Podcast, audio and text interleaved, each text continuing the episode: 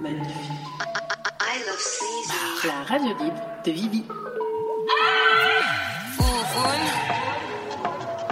Sur les internets. Un soir avec vous. dans ta bouche. Bienvenue dans la radio libre de Vivi, émission 1, saison 2.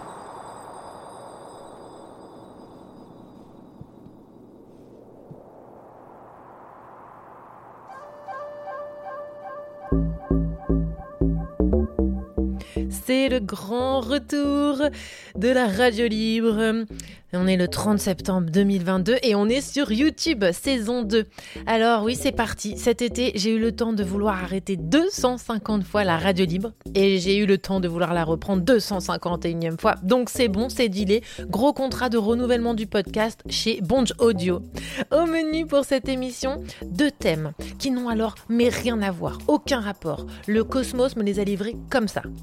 J'avais pour ambition une grande émission spéciale, ce que le confinement a fait à la vie intime et sexuelle. Alors j'ai cherché, cherché pour m'apercevoir que le cul, quand je veux creuser dans l'intime, bah chez la plupart des gens, c'est over tabou.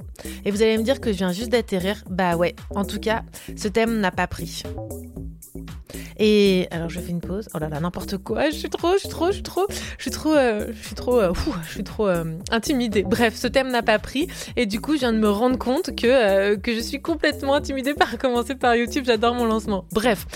Il y a quand même Floriane qui a répondu à l'appel et qui vient avec tout son enthousiasme nous raconter comment avant le confinement elle était dans la surconsommation de sexe et ce que l'effet de ne plus pouvoir y avoir accès a littéralement changé dans sa vie. Ensuite, en deuxième partie, c'est imposé comme une évidence de creuser le sujet du coaching. Le reportage Arte sur le business du bonheur qui parle de développement personnel diffusé et encore dispo m'a régalé. Ce documentaire touchait enfin ce que je n'arrivais pas à palper autour de cette sphère professionnelle. Et vous, comment viviez-vous les vidéos de coach qui vous tutoient en vous expliquant comment faire pour aller mieux? Comment voyez-vous cette philosophie de vie? Vous a-t-elle aidé? J'ai volontairement titré Coach, les nouveaux et nouvelles gourous, car on vit une époque sans nuance. D'ailleurs, je vous demande de remplacer le mot coach par féministe pendant toute l'émission. Le traitement médiatique serait-il le même? Montrer l'extrême, le pire, en faire une généralité et discréditer les coachs. Est-ce que c'est pas un mécanisme un peu familier? Parce qu'au fond, donner aux gens des petits tips chaque jour pour aller mieux, c'est pas si grave. Enfin, c'est grave si ça rajoute une injonction à aller bien, dans un monde où clairement l'invitation n'est pas celle du bonheur. Une contradiction humaine, un grand écart en plus à faire chaque jour entre une société qui nous rabâche la guerre, la fin des ressources, le réchauffement climatique et une autre phase de la société qui nous explique que c'est à nous de changer notre point de vue, que tout est possible, que chacun et chacune a le pouvoir sur sa vie. Et on peut devenir zinzin hein, euh, dans cette dichotomie. Ouais, j'ai placé le mot. Cette émission crash test. Est-ce que la radio libre de Vivi va la passer Va passer son contrôle technique Réponse en fin d'émission. Bla bla bla bla pouki. Un petit coup de douchette sur la minute. Ferme la porte à la dans le side. La radio libre de Vivi. Alors vu qu'on est sur YouTube, on peut avoir des commentaires et tout en live, donc vous pouvez venir poser des questions aux invités et à moi-même, donc ne vous privez pas, vous pourrez réagir, allez-y. Tout au long de cette émission, je serai accompagnée euh, par Marie Kuss, sexologue, qui pourra rebondir et intervenir si elle en a envie. Bonsoir Marie. Bonsoir, Comment tu vas? Ça va bien. Et, et toi? Bon écoute, moi ça va, là j'ai un peu chié mon intro, mais ça me fait rire. Écoute, euh, trop de stress, tu le stress. euh, c'est pour vous montrer que je suis humaine. C'est une sorte d'humilité, de vulnérabilité de ma part pour cette ouverture. Bravo. Merci. On va commencer tout de suite par accueillir Floriane. Écoute Marie, tu peux rester avec nous comme ça si tu as des questions, t'hésites pas. Ok. Coucou Floriane. Hello, Bienvenue dans la radio libre de Vivi. merci beaucoup. C'est un plaisir de t'accueillir. Je ne sais pas si tu connais euh, la tradition, Floriane, mais je me permets de te dire que je vais tenter ton, ton portrait sur Game of Thrones sans trop l'avoir écrit, un peu en mode improvisation pour cette première. C'est parti, on se retrouve tout de suite après. Génial.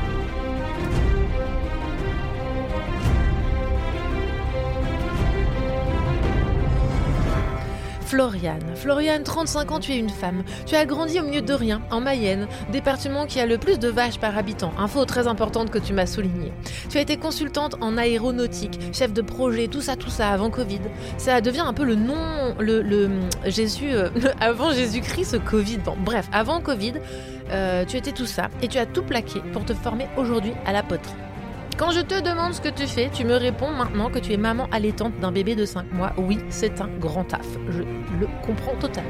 Tu fais partie du mouvement Colibri. Tu adores les chantiers participatifs et organiser des festivals tournés vers l'écologie.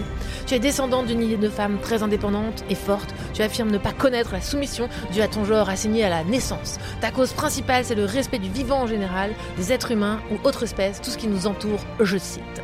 À la question qu'est-ce qui te met en colère, tu répondras que tu as décidé d'abandonner la colère. Tu en as tellement bouffé pendant ton enfance. C'est bon, overdose. Tu privilégies la joie qui te parvient directement de l'amour, du sexe, de voir des personnes, faire l'amour, le sourire de ton compagnon, tes amis, de ta famille, de ton bébé. Ta plus grande fierté réside dans le fait que tu as déglingué ta cage dorée. En te libérant professionnellement d'une vie à 100 à l'heure, 10 000 balles par mois, à exploser le bilan carbone, tailleur et talon aiguille, un réalignement qui t'a demandé de t'atteler à tes addictions et tes, tes dissonances cognitives.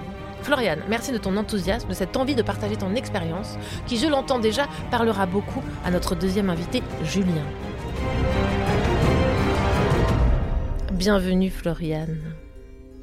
Merci. c'est très bizarre d'entendre un résumé de sa vie comme ça. oui, alors sachant que je le dis, c'est toi qui m'as répondu aux questions. Oui, c'est vrai. Euh, par contre, euh, tu m'as un petit peu vieilli, mon bébé aussi. Ah mince, tu as quel âge? 32. Ah bah écoute, ouais, je t'ai mis 3 ans. Ouais, bon. Non, mais il n'y a pas de souci. Et ton bébé, il a quel âge? 5 semaines 5 Ouais, 5 ouais, Je lui ai mis 5 mois, ok. bah écoute, chez moi, euh, ça va trop vite. Je, vais trop trop vite. J'ai pas la même temporalité que tout le monde, je t'ai vieilli. pas de souci. Alors Florian, on va planter un peu le décor, le décor euh, avant de, commencer de rentrer dans le vif du sujet sur ce que tu vas nous raconter par rapport euh, à ta sexualité et, au confinement et à la rencontre que ça a pu te, faire connaître. Avant le confinement, on est bien d'accord, tu me dis si je me trompe, hein, ça faisait 7 ans que tu étais en relation avec un homme tout en ayant une, mhm. sexualité multiple. Ouais. Voilà, tu étais dans un couple qui commençait un peu euh, à s'épuiser, une relation que tu qualifiais un peu sans profondeur, sans communication, qui te permettait de vivre tes addictions tranquilles. Ouais, alors sans profondeur, j'irai pas jusque-là, ah. hein, parce qu'on était euh, quand même très engagés euh, l'un avec l'autre. Et euh, j'étais belle-mère de ses enfants et j'avais beaucoup d'amour pour lui. Mais oui, sans communication, et qui faisait que nos chemins étaient vraiment en train de s'écarter, surtout que moi, j'étais en train de d'ouvrir cette cage dorée. De la déglinguer. Ouais, ça a été un peu, un peu sévère en effet. Ok. Donc, t'en es là. Après, euh, toi, tu es aux États-Unis d'Amérique quand le confinement tombe. Ouais. Et là, tu es en voyage ou tu es en travail là-bas? Euh, je suis en voyage. J'avais pour but, en fait, euh, alors complètement stupide quelque part parce que j'étais en train de cramer encore plus mon bilan carbone, ah. mais d'aller rencontrer des chefs d'entreprise qui avaient pour ambition de faire tourner des entreprises altruistes. Donc, euh, dont le but n'était pas de générer de la thune, mais de vraiment faire euh, une bonne action euh, sur Terre. D'accord. Donc, tu es là-bas, et là, le confinement tombe, et ta sœur te demande de venir l'aider avec ses enfants. Yep. Donc, tu, tu, prends ton petit avion, ton petit bilan carbone, pof, pof, et tu t'en vas à Chartres, c'est ça? Exactement. Chez ta sœur. C'est tout à fait ça, ouais. Parce qu'en fait, pardon. Non, vas-y. Non, non, bah, du coup, elle se retrouvait toute seule euh, avec son ex-mari maintenant qui s'était barré à 800 km et avec deux petits enfants, euh, deux petites filles vraiment euh, de 2 et 5 ans. Donc, assez démunies face à la situation. Quoi. Bah oui. Donc, toi, tu es venue pour l'aider. Voilà. Et donc, avant ce. Donc, ça, c'est un peu le. On pose un peu le décor. Mais avant, est-ce que tu peux nous décrire comment était ta sexualité dans cette vie d'avant confinement, on va appeler ça? Bah, tu vois, en, réécoutant l'intro, je me disais en fait, euh, même avant ce couple de 7 ans, j'ai toujours eu une vie euh, euh, dans la sexualité depuis mes débuts vers, vers 16 ans. A été très très très présente et en y réfléchissant avant le confinement j'avais jamais eu une période aussi longue de deux mois mais alors très très loin de là sans relation sexuelle avec une autre personne en tout cas Parce que ça veut dire que tu, tu fais. Est-ce qu'on peut dire le mot consommer si ça te dérange ou... Ouais, non, non, parce que clairement, alors c'est sûr qu'à l'époque, j'arrivais pas à le voir comme ça. Euh, mais oui, oui, c'était clairement ça.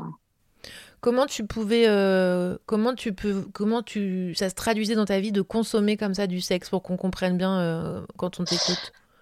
Bah, sur les dernières années, ça pouvait aller de, de relations avec des amants ou amantes que, que je rencontrais. Alors, j'ai partagé de l'amour avec certains, mais ça m'est aussi arrivé de, de partager des relations sexuelles avec des personnes euh, sans connaître leur nom ou euh, même absolument m'intéresser à eux, à leur laisser euh, la carte de l'hôtel le matin et leur dire qu'ils pouvaient prendre le petit-déj et puis me barrer. Quoi. Ouais, tu étais dans ce, dans ce rapport-là. quoi. Voilà, qui est, qui est relativement accepté par, si j'avais été un homme et qui, moi, me posait pas du tout de problème de le faire en étant une femme. Je, l'assumais totalement. Hein. J'avais absolument aucun souci avec avec mes choix et, euh, et j'ai pris du plaisir quelque part, mais qui était de la consommation, euh, tu sais, aussi liée avec euh, l'alcool beaucoup. Ah, c'est-à-dire? Bon, c'est vrai que ça m'est arrivé de me réveiller et de pas me souvenir en fait de ma soirée, mais de me mm. réveiller à côté de quelqu'un parce que, comme je disais, ouais, j'ai quand même un travail sur les addictions, même si l'alcool, je considère pas que ce soit une addiction chez moi, mais j'étais quand même loin dans la consommation. Je pouvais boire beaucoup et pas forcément me souvenir de, ce que j'avais fait, ce qui pouvait m'entraîner assez loin dans les soirées. Alors, à un moment, tu as dit que, euh, voilà, euh, tu t'as souligné, euh, oui, mais parce que j'étais une femme, ce serait été différent, c'était un homme. Pourquoi tu, tu, tu dis ça, toi? Bah, parce que j'avais, j'étais dans un monde très très masculin, alors même au niveau du travail, hein, j'étais entourée d'hommes. Et, euh, et quand les hommes pouvaient raconter euh, une vie sexuelle comme ça, euh, c'était assez bien vu, alors que moi, j'étais plutôt prise. Bah voilà, de un, ça pouvait faire peur, peur aux hommes. ça pouvait. Il y avait des réactions qui étaient plus fortes, en fait, même du côté féminin. Après, j'étais mes amis, mon entourage et tout, il n'y avait absolument aucun souci parce qu'on pouvait discuter et voir les points de vue. Et, euh, et moi, j'ai toujours considéré qu'on pouvait aimer plusieurs personnes à la fois. Parce que, en effet, j'ai aussi eu des amants avec lesquels j'ai partagé de l'amour et vraiment de l'amour profond. Euh, mais c'est quelque chose qui secouait un peu au niveau, euh, au niveau des discussions. Alors que j'ai cette impression-là, en tout cas, que c'est plus accepté dans, si j'avais été un homme. Oui, c'est fort probable, j'ai envie de dire. Mais bon, ce n'est pas le sujet ce soir. Euh, mais c'est intéressant d'avoir euh, d'avoir ton point de vue. Donc, il y a cette personne qui est ton compagnon aujourd'hui. Est-ce qu'on peut dire son prénom ou pas? C'est toi qui me...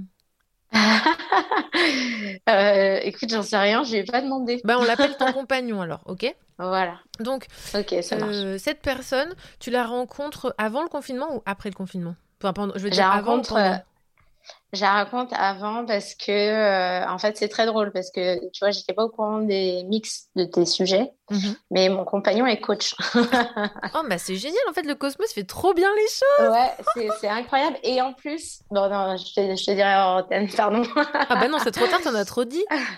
Non, le prénom euh, qu'on euh, ah, pas mal. D'accord, ok. Bon, bah écoute, Cosmos a frappé. Et, et ouais, en fait, euh, donc, euh, quand j'ai décidé de quitter mon travail, je savais que j'étais dans une niche et que ça allait être euh, assez compliqué d'en sortir comme ça. Et mon compagnon de l'époque, il y avait une relation aussi de, je sais pas comment dire, semi-domination dans notre couple où il avait vraiment du mal à pouvoir me dire des choses parce que j'étais tellement dans les extrêmes, tu vois, tellement dans une espèce de puissance que voilà, ça, empêchait aussi euh, cette communication mm. en venant de moi. Et euh, je me disais, je n'allais pas pouvoir compter sur lui pour m'aider à ne pas retomber là-dedans. Donc, j'ai cherché euh, un programme pour m'aider et j'ai suivi un programme. Et mon coach de l'époque est mon compagnon actuel. Oh si je suis hyper claire. Oh là là là là, mais c'est génial. Oh, c'est incroyable.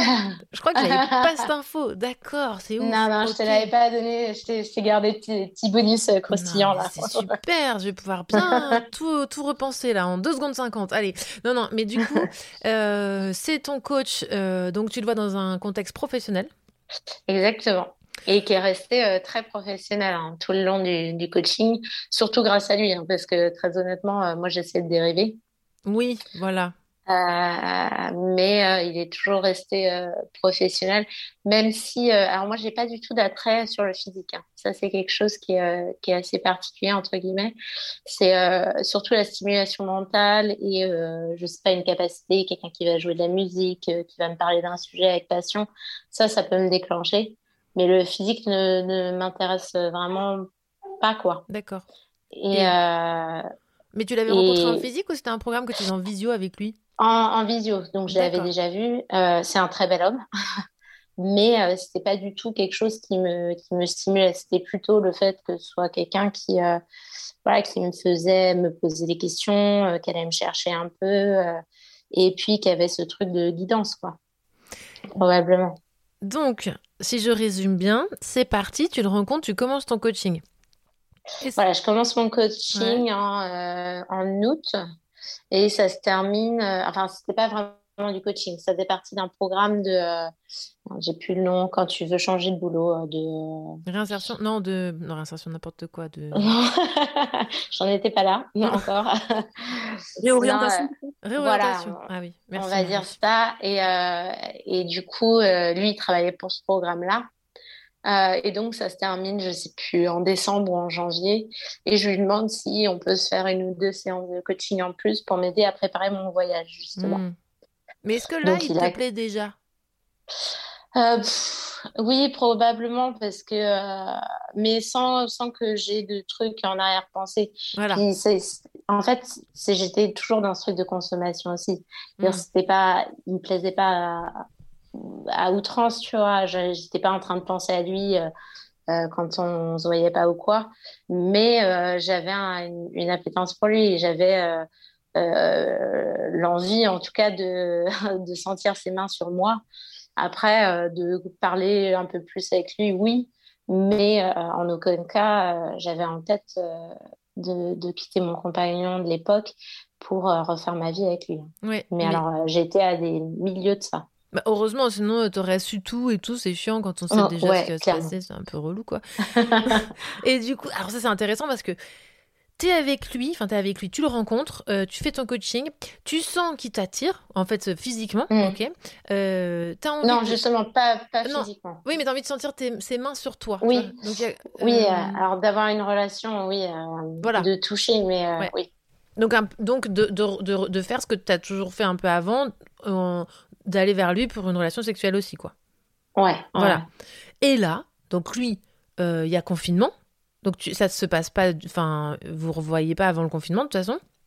Bah, De toute façon, on s'était vu comme visio. Mm. Je ai quand même proposé qu'on se prenne un café parce qu'une fois, je passais par Paris euh, dans un transit.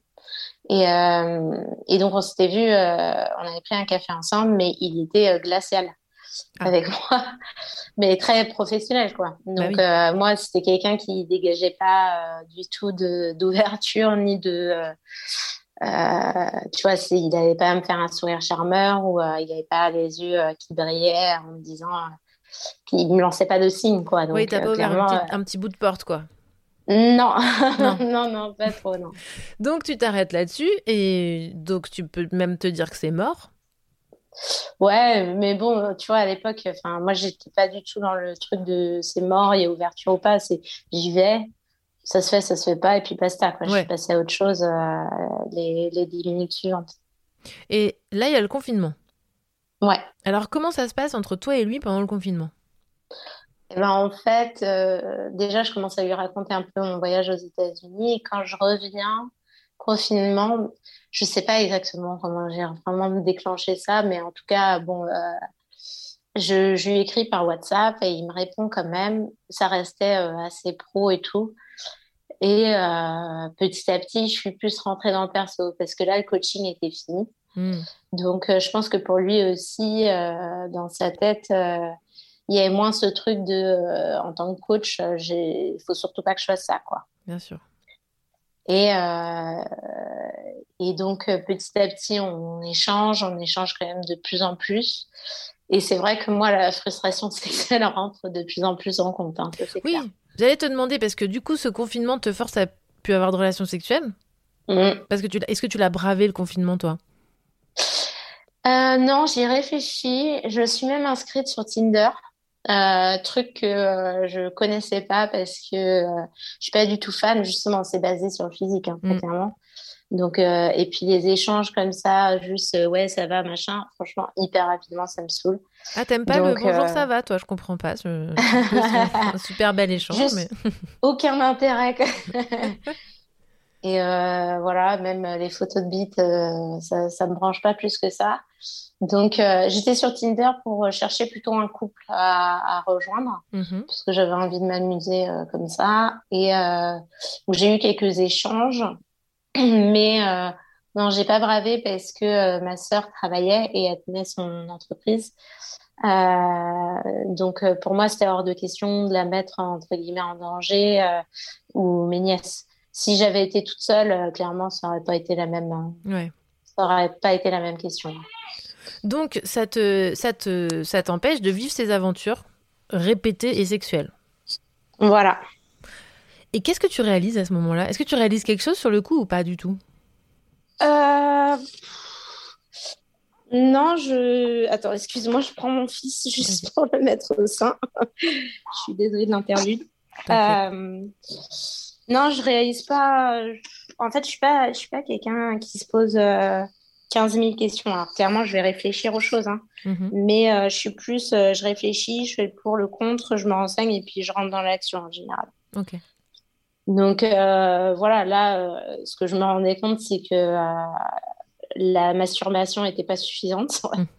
que j'avais vraiment besoin de contact physique. Alors, j'avais eu du contact physique avec ma sœur et mes nièces, hein, hors euh, sexualité bien sûr, et déjà heureusement, parce que clairement j'aurais été toute seule dans appart, j'aurais tourné mais vraiment folle, bah, parce que euh, c'est le genre de choses que, oui, oui, je me suis rendu compte en tout cas que j'étais quelqu'un qui avait vraiment besoin de, de contact physique, de câlin, de, euh, de, de toucher, de, que, que j'avais avec mes nièces et ma sœur, mais non, je, savais que ça allait être très dur. C'est surtout quand euh, tu sais, le gouvernement rallongeait petit à petit le confinement que ça, ça me rendait un peu folle. Quoi.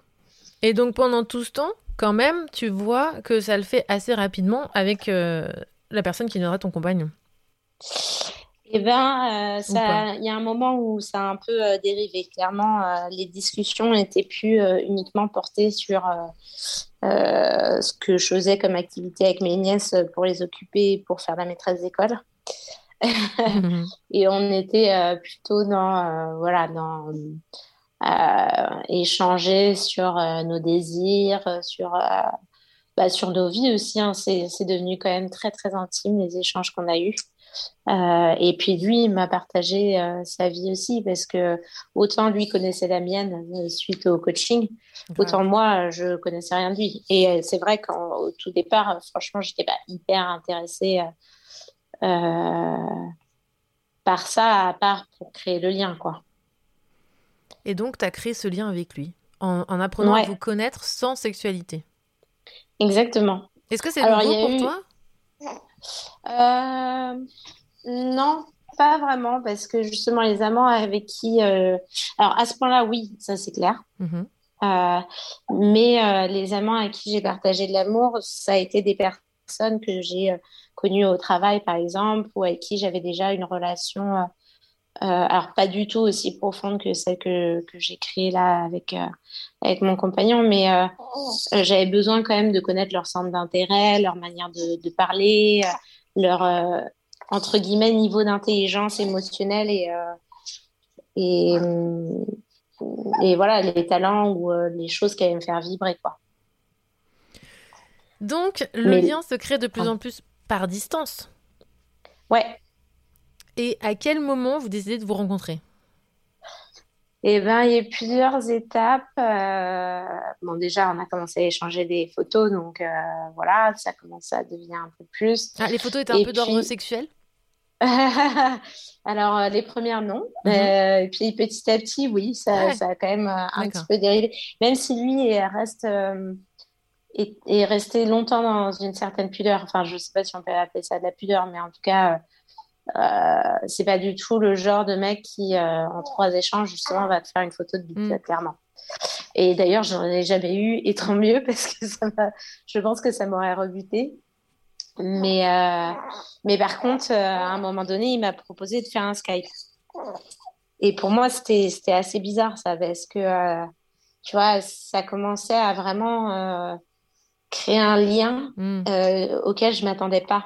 Euh, parce que moi, ça m'allait d'échanger tout par message, machin, qu'on se voit et qu'on se rencontre physiquement. Et puis basta, quoi. Je rentrais chez moi ensuite euh, euh, dans, dans, ma famille après le confinement. Mais le fait qu'on commence à vraiment bah, passer, je sais plus combien de soirées on a fait, mais au moins trois ou quatre sur Skype à, échanger pendant trois, quatre heures.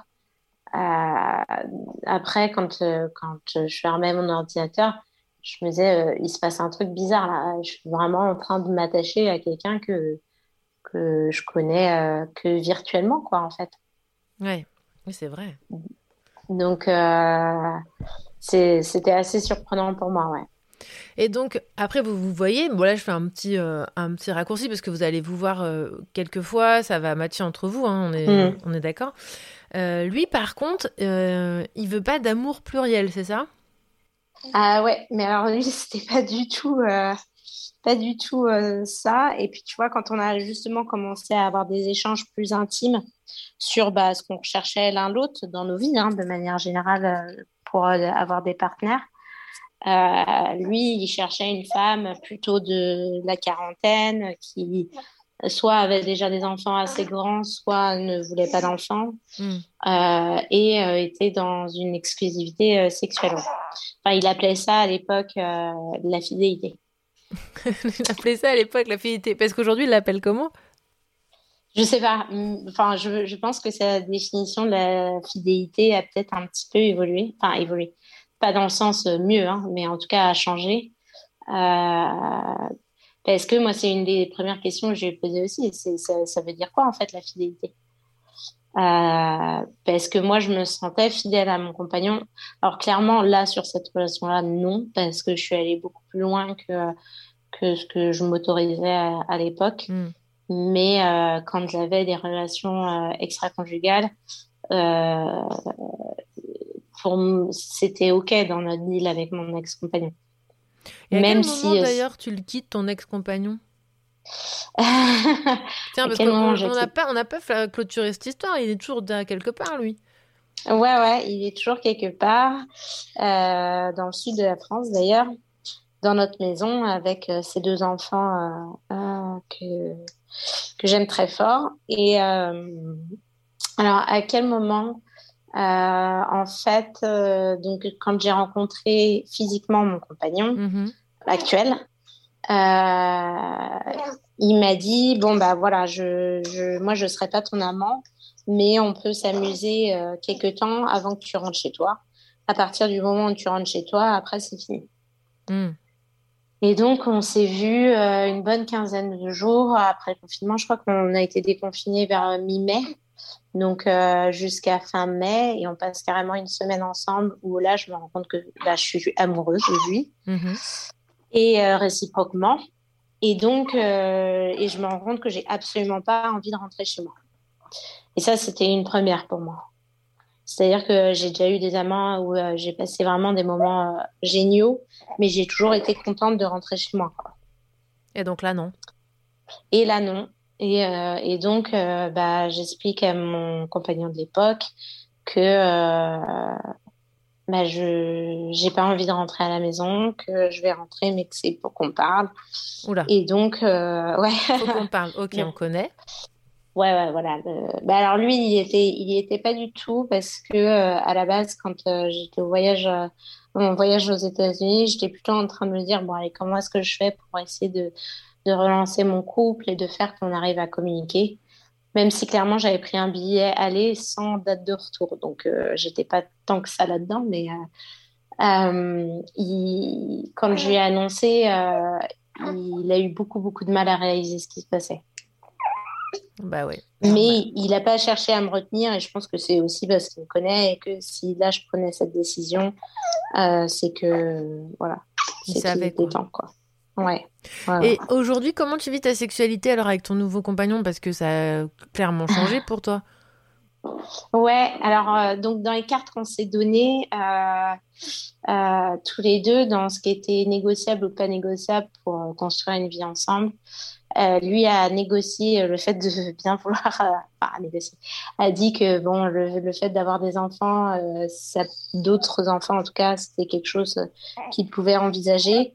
Et moi, je lui ai dit que une relation exclusive et dans laquelle on définit ensemble ce que c'est que la fidélité, euh, c'était aussi euh, quelque chose que je pouvais euh, dans laquelle je pouvais m'engager. Et alors, vous avez défini quoi comme fidélité?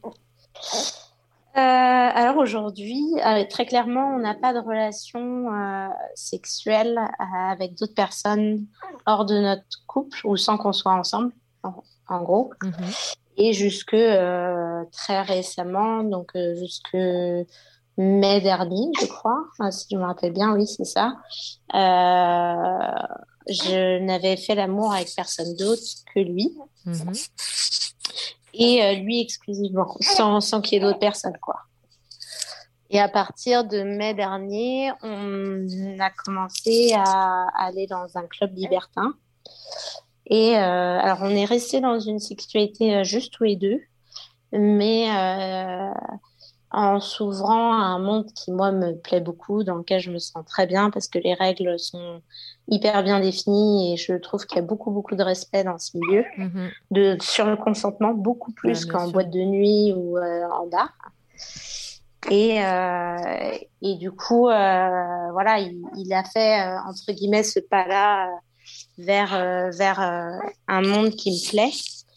Et on l'a fait en se donnant justement la règle que euh, clairement, euh, on n'irait pas avec euh, une autre personne sans l'autre, qu'avant de faire tout acte sexuel avec, qui engageait une autre personne, on vérifiait ensemble que c'était OK. et aujourd'hui, dans les règles qu'on s'est données, c'est si lui a envie d'aller vers un autre homme, il peut y aller sans forcément me demander euh, mon avis, tout en faisant en sorte que je sois là.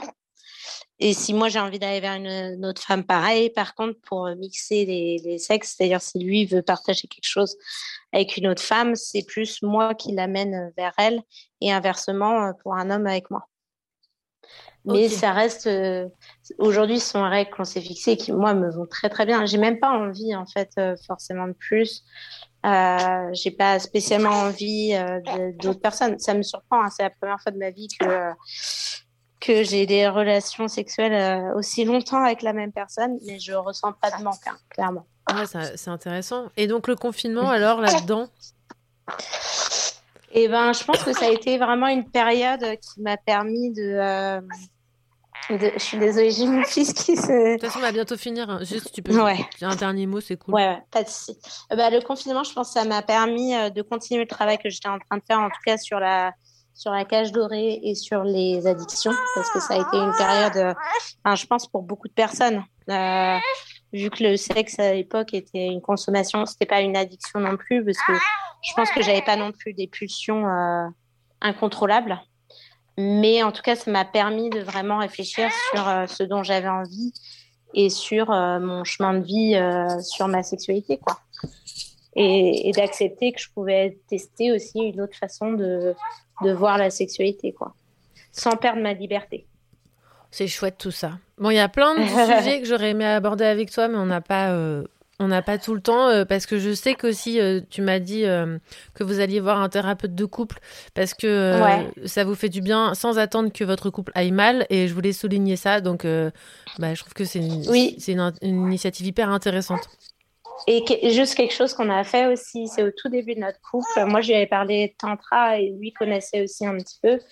Et en fait, on a décidé d'utiliser euh, du tantra. Oh mon chéri, pardon.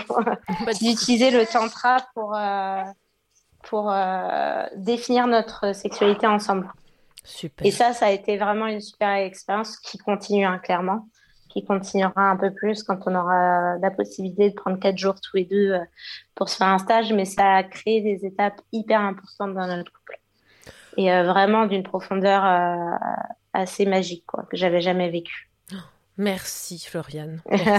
bah, tu ouvres plein de portes prochainement pour plein d'émissions. Euh, surtout, euh, occupe-toi bien de ton enfant, allaite-le bien, tout ce qu'il faut faire. Je te libère pour que tu puisses passer la soirée tranquille. Merci, merci. Merci. À très Avec bientôt. plaisir. À bientôt. Ciao. Bye bye. Marie, est-ce que tu es là? Oui, je suis là. Un petit mot sur ce que tu viens d'entendre? Alors, un petit mot, ça va être difficile. Alors, de résumer. quelques petits mots. Est-ce que tu as, une... Est-ce que as envie de rajouter quelque chose? Alors, euh, oui, à mon avis, de ce que j'ai entendu chez mes patients aussi, mais c'est des choses que, qui sont assez évidentes, mais ça recentre en fait finalement le confinement qui est si difficile à vivre socialement. Finalement, pour la sexualité, ça, ça remet des questions essentielles au, au centre de notre désir. Qu'est-ce qu'on veut vraiment sexuellement? Sachant qu'il y a des gens qui se sont posés aucune question sexuellement pendant le confinement. Je sais pas s'il y en a. Je sais pas. Non, mais peut-être que pour... il y en a pour qui c'est devenu rien du tout, ça se trouve. Et ils se sont dit, ah, mais en fait, je peux vivre sans. Voilà, Et- mais c'est quand même un questionnement de se dire, bah, finalement, euh, ce- cette société qui nous dit oui, il faut absolument avoir une sexualité, bah, quand on nous dit stop, bah, on est très bien, c'est pas grave. C'est vrai, c'est vrai, ça. Ou inversement, ressentir le manque finalement euh, aussi euh, de, la, de, la, de la sexualité, et pas, pas seulement le relien social même dans un café. Quoi. Moi, j'ai rien... Moi, j'adore les cafés. hein. je vois pas ce que t'as contre le café, ça va pas du tout. Mais... Ouais, le café, j'ai un problème, ça réveille trop. Mais non, voilà, donc ouais, je me dis que c'est euh, important de, se demander qu'est-ce qu'on veut vraiment. Et le, le moment d'enfermement euh, presque total du confinement, ça, ça, ça oblige à se poser cette question, à mon avis. En tout cas, une bonne partie de la population, à mon avis. Sans qu'on s'en rende compte en plus. Ah, les vicieux. Peut-être.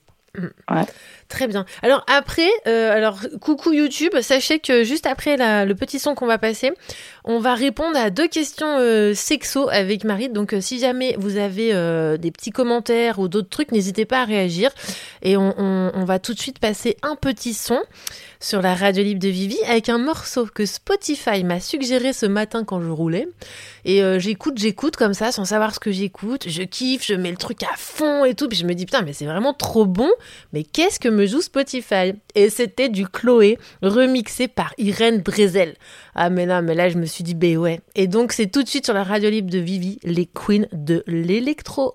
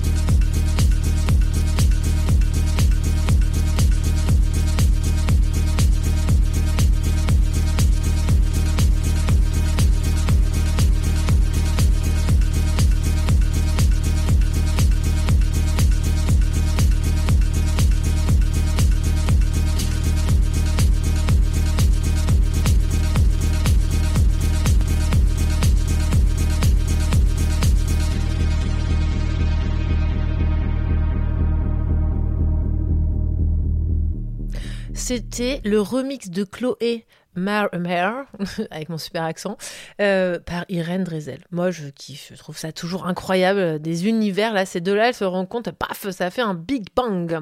Marie, Marie, j'ai une question d'autres pour toi qu'on m'a posée à l'écrit. Est-ce que tu es OK de nous répondre? Oui. Est-ce que un bilan hormonal s'impose lorsqu'on connaît une chute de la libido, Marie? Euh, non, pas nécessairement en fait, mais ça peut être une piste. Donc c'est dans les hypothèses. Euh, normalement à la première consultation sexo, peut-être avec un psychologue aussi, je ne sais pas. Mais euh, on va poser des questions autour de l'aspect physique, physiologique, corporel, pour voir si un bilan va s'imposer après.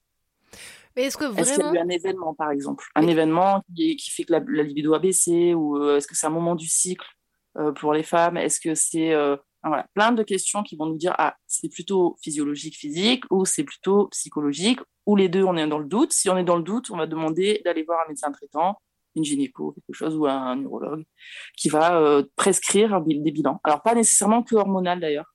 C'est-à-dire par exemple, euh, chez les hommes, la, perte d'érection, c'est parfois, rarement, mais ça peut être euh, un signe de faiblesse cardiaque. Ah, bien sûr. Ah Donc, euh, on va aller chercher le, voilà, les battements du cœur. Quelles sont les hormones qui rentrent en jeu dans le, la libido?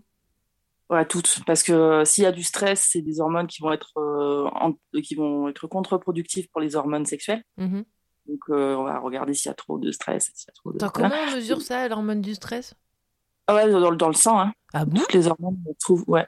Attends, c'est nouveau, sa première nouvelle. À quel moment euh, il y a marqué stress euh, Vous avez trop de stress dans votre Ah non, mais c'est, on trouve euh, les, hormones qui sont produites quand on est très stressé dans le sang aussi, enfin toutes les hormones. Mais non, mais je suis pas au courant de ça. Non, mais on les prescrit très rarement celles-là. Hein. Mais, attends, c'est hyper intéressant. Ouais, mais il n'y a pas besoin de les prescrire parce qu'on demande à la personne est-ce que vous êtes sous pression en ce moment? Et généralement, on a la réponse. Donc, c'est très rarement prescrit vraiment tel quel. Oui, mais les gens qui sont dans le déni, qui disent non, non, je suis pas sous pression, tout va bien. Eh ouais, mais tant pis pour eux. Mais là, on va regarder les hormones sexuelles si elles sont très très faibles. Et, alors, c'est lesquelles les hormones sexuelles alors? Alors, testostérone, œstrogène. Euh... Ah, j'ai plus la liste. D'accord, mais il y en a beaucoup? Ouais, il y en a quand même au moins trois. Et plus d'autres qui vont interagir parce que les hormones, c'est rarement une seule. C'est souvent euh, concomitant de plusieurs. Donc, c'est toute une toute une flopée de trucs. Mais par contre, les tests, ils sont, c'est une prise de sang. Hein. C'est, simple, par contre, à voir. Ouais. Bon, l'idéal, ça reste d'en parler et de pourquoi pas faire la prise de sang. Oui, normalement, la première intention, c'est quand même euh, voir éliminer les causes physiques, mmh. physiologiques et euh, notamment hormonales.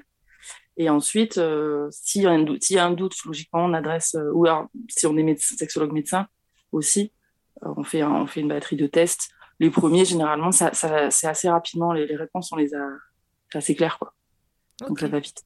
On, regarde le bilan et on décide, bon, ben voilà, c'est plutôt psychologique. Alors, des fois, c'est les deux. Hein. Bien sûr. Parce qu'un un, événement psychologique, enfin, dans la vie psychologique qui n'a rien à voir avec le corps, va avoir des incidences bah sur, euh, sur notre production d'hormones. Bah, l'œuf, la poule, la poule, l'œuf, tu vois. Voilà, hmm. c'est ça. si c'est juste un, un, dérèglement hormonal, il y a des traitements très simples. Du coup, mais de mon point de vue, ça n'empêche pas de, traiter quand même euh, la vie, le reste de la vie. Ça, change, les, changer ses hormones, ça change l'aspect, tout le reste. voilà. Très bien. Merci pour cette réponse pour notre auditrice. Je sais pas si c'est assez clair. Ah ben, moi, je trouve que ça ouvre déjà les portes. Après, on n'a pas le temps de, tu vois, de divaguer, mais ça peut donner quand même. Elle se posait cette question parce que je pense qu'elle a connu une, une, baisse de libido.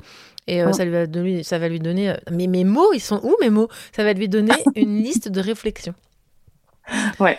Alors on va écouter tout de suite un message vocal qui nous parvient du cosmos. Non, en vrai, qui parvient de mon enregistreur. On l'écoute et on va répondre à sa question tout de suite après. Bonsoir, bonsoir. Je souhaitais savoir pourquoi dans une relation euh, libre, avec euh, des amants ponctuels ou réguliers, il était facile d'avoir une pratique libérée, sexuelle libérée, sans aucune gêne, alors que dans une relation euh, de couple, ou autrement dit, dès qu'il y a des sentiments, on change ses comportements, on n'ose pas dire ou pratiquer certaines choses. Et donc comment on fait pour tendre vers une liberté sexuelle euh, sans créer ce malaise? Merci. Ah ah ah, alors. La question récurrente quand même. Hein. ah oui? Ouais. Ouais, c'est, alors c'est rarement dans mon cabinet, parce que les gens, ils arrivent généralement, ils ont quelque chose qui va pas. Mais euh, généralement, on me pose souvent la question en dehors. Et mais, mais bon, j'ai pas eu une seule réponse toute faite, encore une fois, je suis désolée. Ah, mais Marie ah. Mais en revanche, je, j'imagine, euh, tu vas me dire ton avis, euh, que quand on est dans une relation libre, on n'a pas de projet ensemble, on n'a pas la suite de l'histoire, mmh on n'a pas envie qu'il y ait de suite nécessairement. Il y en a une, tant mieux. Il y en a pas, c'est pas grave, tout va bien. Et quand on se projette, quand on s'engage avec quelqu'un, finalement, on a des attentes. On, se dit que telle personne, on a des sentiments pour elle. On voudrait que cette personne soit satisfaite pour lui faire plaisir parce qu'on est amoureux et c'est très bien. Et du coup, on va se demander plus qu'est-ce qu'il veut plutôt que qu'est-ce que je veux pour mon plaisir et que je fais ce que je veux pour euh, planer. Et donc, euh, toi, tu es gentil, tu es là, tant mieux pas là, c'est pas grave. Donc, euh, je peux, peux me lâcher parce que j'ai pas, enfin, j'ai pas de suite en fait. J'ai pas de, j'ai pas besoin de répondre absolument à ses attentes à cette personne. Oui, du coup, c'est une sorte de lâcher prise qu'on s'autorise parce qu'on a moins peur de la relation. Oui, on a moins peur que ça influe sur la suite finalement. C'est un peu complètement, un peu contre, pas, pas être productif, mais c'est un peu dommage parce qu'en fait, si on est bien avec quelqu'un, pourquoi pas tenter ça avec la personne avec qui on est bien? Parce qu'on a une pression du sentiment, enfin une pression du sentiment, je le dis mal, mais on, se dit, euh, je voudrais que cette personne ait des sentiments pour moi, je voudrais qu'elle soit heureuse, je voudrais qu'elle soit très bien avec moi, et donc je vais plus faire passer cette personne-là avant mon propre plaisir, puisque de toute façon, euh, le mien, il va être euh, concomitant du sien. Un peu plus que dans une relation libre, quand même, même si il y en a aussi, c'est pas, dénué de plaisir partagé. Hein. Mais ouais, mais je trouve ça dommage quand même. Hein. Je pense que c'est dommage, mais en revanche, euh, ça le vérifie quand même. ah oui, oui, non, mais ça veut pas dire. Que... Je trouve que c'est dommage dans le sens. Le moment où il y a des sentiments, de se mettre une pression, ça existe hein, quand même. Non? Ah, bah, je suis bien au courant. Ah, ouais, ouais, on est tous au courant. Je, je sais pas. Moi, ça m'est arrivé. Ah, mais je pense que de toute façon, vu que cette question est récurrente, euh, clairement, il y a beaucoup de gens, on est beaucoup à, à avoir ça. Mais du coup, je trouve que c'est dommage de s'empêcher. Euh, parce que si, si par exemple, euh, bah, la personne qui a posé cette question, elle s'éclate de ouf en étant libre avec quelqu'un sans engagement. Bah, c'est con, parce que si elle avait en plus une espèce de, de relation qui s'installe, elle pourrait s'éclater tout en étant en relation qui s'installe. Non? Je crois qu'il n'y a plus personne là. Attends, tu peux répéter? Oui. Ça y est, ça y est, je suis revenue. Ah, t'es revenue, mais ça c'est l'Ardèche. Hein. Si la personne qui a posé cette question, elle s'éclate à fond avec euh, quelqu'un, euh, tu vois qu'elle n'a pas d'attente, pas de relation et tout, ok. Mais pourquoi elle n'a pas intérêt à créer une relation qui continue tout en s'éclatant? Comme ça, elle, a les deux. Bon, je crois qu'on a perdu Marie. Euh, Marie, quand tu reviendras euh, des monts d'Ardèche, euh, fais-nous signe. On va continuer tout de suite avec un petit son qui va échauffer. qui va vous échauffer un tout petit peu à vivre votre, votre meilleure vie de coaching et tout ça. Préparez-vous parce qu'on va rencontrer Julien le coach et pour s'échauffer, on écoute tout de suite ce gros son.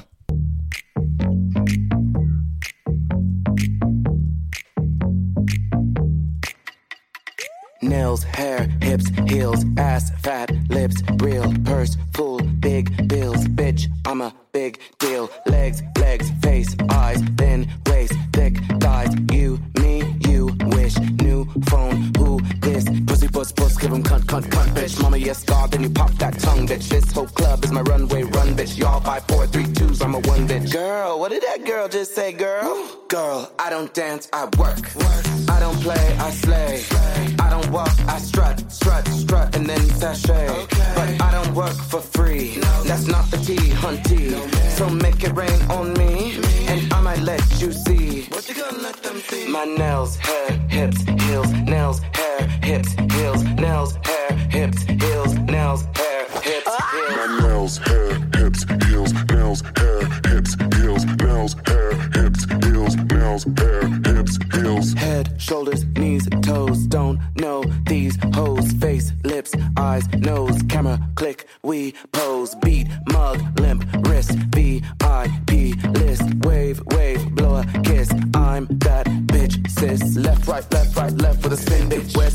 And crown? Cause I win, bitch. I'm so fab, I'm gone with the wind, bitch. Y'all six, seven, eight, nines, I'm a ten, bitch. Girl, what did that girl just say, girl? Girl, I don't dance, I work. I don't play, I slay. I don't walk, I strut, strut, strut, and then sashay. But I don't work for free. That's not the T, hunty. So make it rain on me, and I might let you see. What you gonna let them see? My nails, hair, hips, heels, nails, hair, hips, heels, nails, hair, hips, heels, nails, hair, hips, heels. My nails, hair, hips, heels, nails, hair, hips, heels, nails, hair, hips, heels, nails, hair, hips, heels. Okay, dolls, y'all know what time it is. Come on. Everybody on the floor, everybody on the floor. Now I want you to stretch out those arms, stretch out those legs, stretch out that wrist, stretch out that weave. I don't want to see you dance, I want to see you work. Come on, drop for me, drop for me, drop, drop for me, drop for me, drop, for me, drop for me, drop, drop for me, drop for me, drop tongue pop for me, pop for me, pop tongue pop for me, pop for me, pop tongue pop for me, pop for me, pop tongue pop for me, pop for me, pop pose for me, pose for me, pose, pose for me, pose for me, pose, pose for me, pose for me, pose, pose for me, pose for me, pose. Now blink for these, blink for these hoes, blink for these, blink for these hoes, blink for these, blink for these hoes, blink for these, blink for these hoes. Twelve for me, twelve for me, twelve, twelve for me, twelve for me, twelve, twelve for me, twelve for me, twelve, twelve for me, twelve for me, twelve. Say girl for me, girl for me, say girl for me, girl for me, say girl for me, girl for me, say girl for me, girl for me. Now snap for me, snap for me, snap, snap for me, snap for me, snap, snap for me, snap for me, snap, snap for me, snap for me, snap. Now clap for me, clap for me, clap, clap for me, clap for me, clap, for me, clap for me, clap, clap for me, clap for me, clap. Give trade for me, trade for me, trade, trade for me, trade for me, trade, trade for me, trade for me, trade, trade for me, trade for me, trade. Those shade for me, shade for me, shade, shade for me, shade for me, shade. Those shade for me, shade for me, shade, shade for me, shade for me, shade. Now fan for me, fan for me, fan, fan for me, fan for me, fan, fan for me, fan for me, fan, fan for me, fan for me, fan. Shablam for me, shablam for me, shablam, shablam for me, shablam for me, shablam, shablam for me, shablam for me, shablam, shablam for me, shablam for me, shablam. That's all. Normalement, si vous n'avez pas bougé votre popotin là-dessus, c'est que peut-être vous êtes sourde ou sourde. Euh, ou sourde ou sourde. Ouais, bref. C'était Todrick Hall avec Nails, Air, Hips, Heels sur la radio libre de Vivi en live depuis YouTube Les Bains. Oui, oui, oui. Marie, tu es revenue? Oui, euh, j'ai le problème. Je ne sais pas quel était le problème. Bah, ça s'appelle l'Ardèche. Voilà. Mais c'est pas un problème, l'Ardèche. en soi. ok, donc Marie, on était en train de se demander des choses. On va quand même passer euh, bientôt à la deuxième partie de notre émission sans plus attendre. Mais est-ce que tu veux rajouter euh, un petit mot pour clôturer ce message vocal de notre auditrice? Alors, euh, bah déjà merci d'avoir déposé un message et intéressant qui soulève plein de questions. Et la réponse, je pense aussi, elle est peut-être un peu chacun à la sienne, quoi. Chacun se met ses trucs. Donc oui, on peut essayer d'en discuter, mais peut-être que comme chacun est unique, chacun a sa réponse. Et après, Voilà. elle, en tout cas, ça a soulevé un problème chez elle. Enfin, pour elle, c'était un problème. Ça, ça- ça pourrait ne pas être un problème. On pourrait très bien vivre sa vie en se disant, bah, tiens, euh, j'ai des relations libres avec qui je fais n'importe quoi. euh, librement euh, et vice versa avec des relations plus stables Oh, j'aime pas ce mot Euh, mais elle par contre je sentais que ça pose un problème sinon elle poserait pas la question Bien sûr, mais elle a bien fait de la poser, hein, c'est intéressant. Alors j'espère que tu auras un début de réponse, mais en fait la réponse c'est quoi? C'est la communication et le travail sur soi. Sans plus attendre, attaquons la deuxième partie de l'émission Coach, les nouveaux aux nouvelles gourous. Un titre un peu putaclic, je dois l'admettre, c'est mon petit côté provoque. Alors, est-ce que pour parler d'un sujet, le mieux ne serait pas d'en parler au moins ne serait-ce qu'avec une personne concernée? Vous remarquez que c'est assez rare. hein. Par exemple, parler des femmes voilées sans elles, pratique. Les handicapés sans eux aussi. Euh, parler à la place des personnes racisées aussi. Ou sinon parler des enfants sans eux. Bon bref, j'en passe, j'en passe et j'en passe. Alors je révolutionne pas le truc. Moi je fais juste ce qui me semble juste. Et je m'inspire des émissions que j'adore et qui proposent de parler avec les personnes concernées. Alors quand j'ai vu que ce mot coach pouvait se... Quand j'ai vu ce que ce mot coach pouvait se prendre dans la tronche en ce moment, j'ai pensé à tout le reste, à tout ce qui sort un peu du cadre et qu'il est plus facile de simplifier et de diaboliser. Par exemple, par exemple, moi je dis juste ça comme ça, le féminisme. Ouh, peut-être. Et l'autre jour, une amie coach me confie qu'elle est en colère qu'on diabolise ce mot. J'ai tout naturellement répondu en joie, mais bienvenue dans le monde des féministes. L'avantage en tant que féministe, c'est que je vais essayer de tout faire pour ne pas reproduire cette manière de cataloguer. Mais je vais être honnête, je le dis tout de suite, j'ai du mal avec le nouveau courant de coach de vie et je préfère donc essayer de creuser. Mais soyez bien assurés qu'en bonne humaine de base, j'ai d'abord jugé sévèrement la profession, hein, sans savoir de quoi je parlais. Je pourrais vous dire euh, gna gna gna, je suis pas dans le jugement. Alors oui, c'est vrai, je suis plus dans le jugement quand j'ai remarqué que je juge à fond les gens. Et après, j'agite mes petits drapeaux rouges et je m'interroge sur mes propres jugements. Alors, Chers auditeurs, prenez vos petites pelles, vos petites frontales, vos bobottes. On va aller creuser la grotte du coaching. Arte l'a déjà largement fait avec son dernier docu. Et ce soir, il s'agit de parler avec un coach, Julien, qui évidemment ne représente pas tous les coachs, hashtag not all coach. Et on va échanger sur sa manière de voir, les choses. Il m'a demandé si lui aussi pouvait me poser des questions. Bien sûr, j'ai accepté. Bla bla bla bla Je descends pas avec euh, des femmes freluches, du vin, euh, de... je suis pas mythomane, moi. Ferme la porte à la dans le La radio libre de Vivi. Évidemment, j'ai calé Milou dans mes nouveaux jingles. Milou, euh, qui fait partie des voix du dernier podcast Arte Radio, Le Trafiquant. Bref, bienvenue Julien. Merci Vivi, salut tout le monde. Alors Julien, est-ce que tu connais la tradition? Eh oui, je la connais bien cette tradition. Mais je crois que tu ne vas pas y échapper, tu sais. je, suis content de pas y échapper. Allez, c'est parti.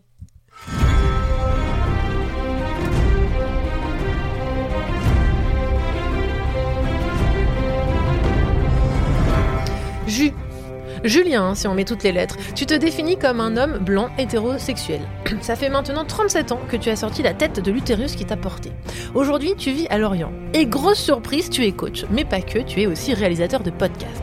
Tu as beaucoup bossé à Paris, entre autres. Et j'ai l'impression que tu as été au bout du système métro-boulot-dodo. J'oserais même dire que tu es passé dans la grande machine à laver du capitalisme. Comme beaucoup d'entre nous, tu as atteint le cycle du rinçage, mais tu es allé plus loin. Tu es allé à la fin du cycle de l'essorage. Tu sais quand on entend le clic et que le hublot s'ouvre enfin. Un privilège d'occidental. Tu as horreur quand on n'est pas sincère avec toi, et à mon avis, on va y revenir pendant l'émission à ça. Amoureux des discussions cœur à cœur sans frein, ce soir, juge te prévient, on est en roue libre, et euh, c'est pour le crash test, on a enlevé les freins. Tu es enfin libre de faire tout ce que tu veux de tes journées, c'est ta plus grande fierté et je soupçonne que tu veuilles contaminer le monde avec ça. Julien, une de tes grandes étapes de vie fut une constellation chamanique, j'ai la sensation que pas mal de choses depuis découlent de ça. Est-ce que ça serait pas un peu ton Big Bang interne? Julien, j'ai appris la radio, le podcast avec toi. Nos échanges sont toujours joyeux et même parfois productifs. Aujourd'hui, je lance mon émission depuis YouTube. Tu peux dire tout ce que tu veux. Bien sûr que c'est moi qui fais le taf, sauf que sans de longs échanges constructifs avec toi, eh bien, ce serait différent et ce soir, il n'y aurait pas d'émission Crash Test.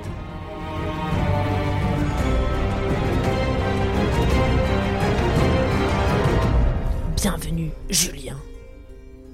Yes, merci Vivi. Trop bien ce portrait. Est-ce que tu as des précisions à apporter? Hmm, non, ça me paraît très juste, très aligné. J'aime bien ce côté Big Bang interne, parce que c'est vraiment ça que tu as mis les mots justes, clairement. Bah écoute, ça me fait plaisir. Alors, Ju, on va planter le décor quand même, c'est important. Oui. Donc on se connaît, et euh, moi, je, dis même que tu as été mon formateur pour euh, le podcast que je fais aujourd'hui. Euh, même si aujourd'hui, tu te définirais peut-être différemment, à l'époque, j'ai signé avec toi pour une formation. Les termes ont leur importance parce que moi, j'admets que personnellement, dans mon système de croyance à moi, je préfère le mot formation. Mais tu vas me dire que c'est l'ancien monde. non, pas du tout. Je vais te dire qu'en fait, c'était la même chose euh, que je faisais avec toi, Vivi. Et moi, c'est ce qu'on appelle du coaching, ce qu'on appelle de l'accompagnement. Tu mets les mots que tu veux.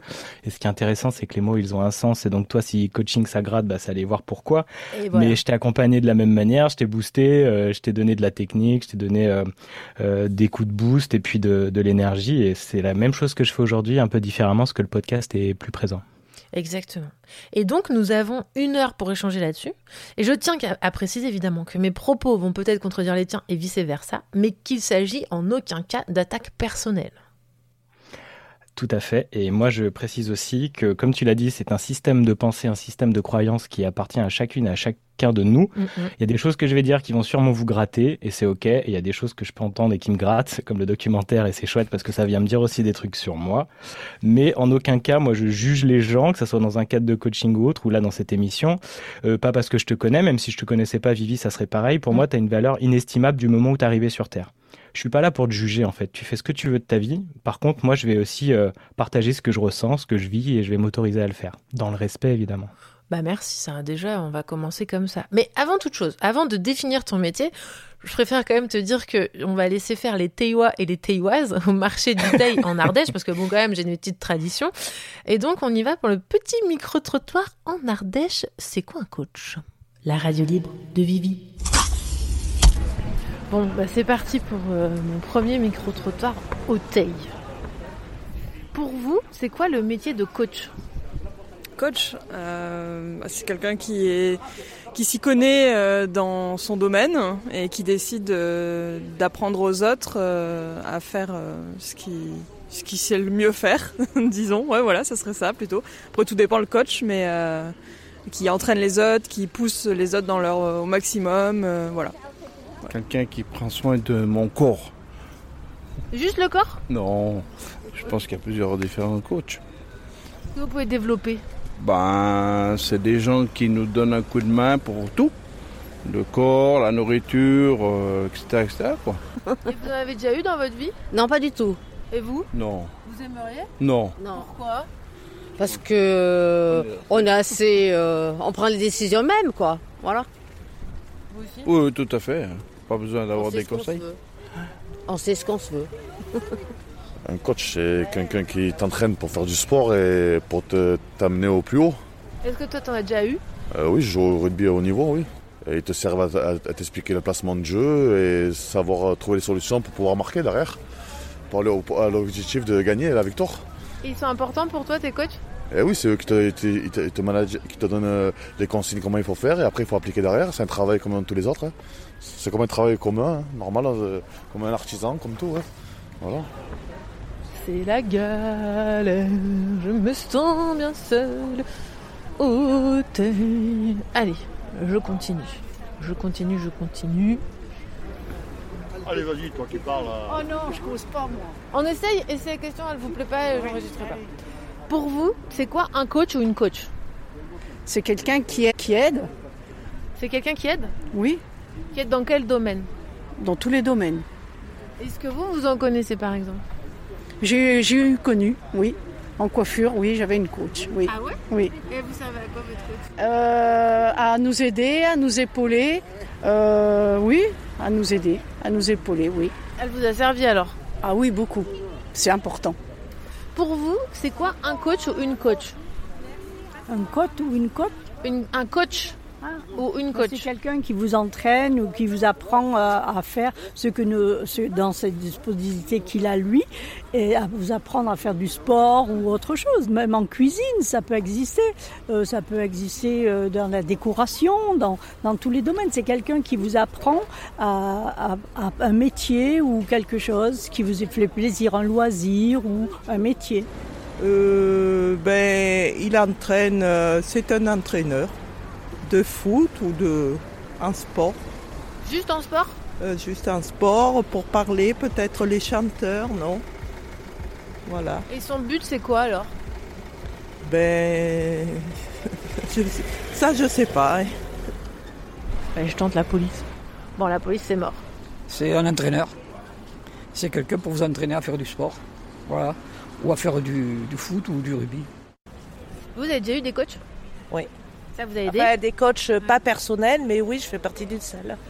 Eh ben, ça me permet euh, de dépasser mes limites. Ça me permet aussi de, ben, de pouvoir parler, de discuter sport, d'avoir des nouveaux. Moi, je fais de la muscu, donc après, ça permet d'avoir euh, euh, des nouveaux programmes et puis des différents exercices, voir comment on peut faire pour s'améliorer.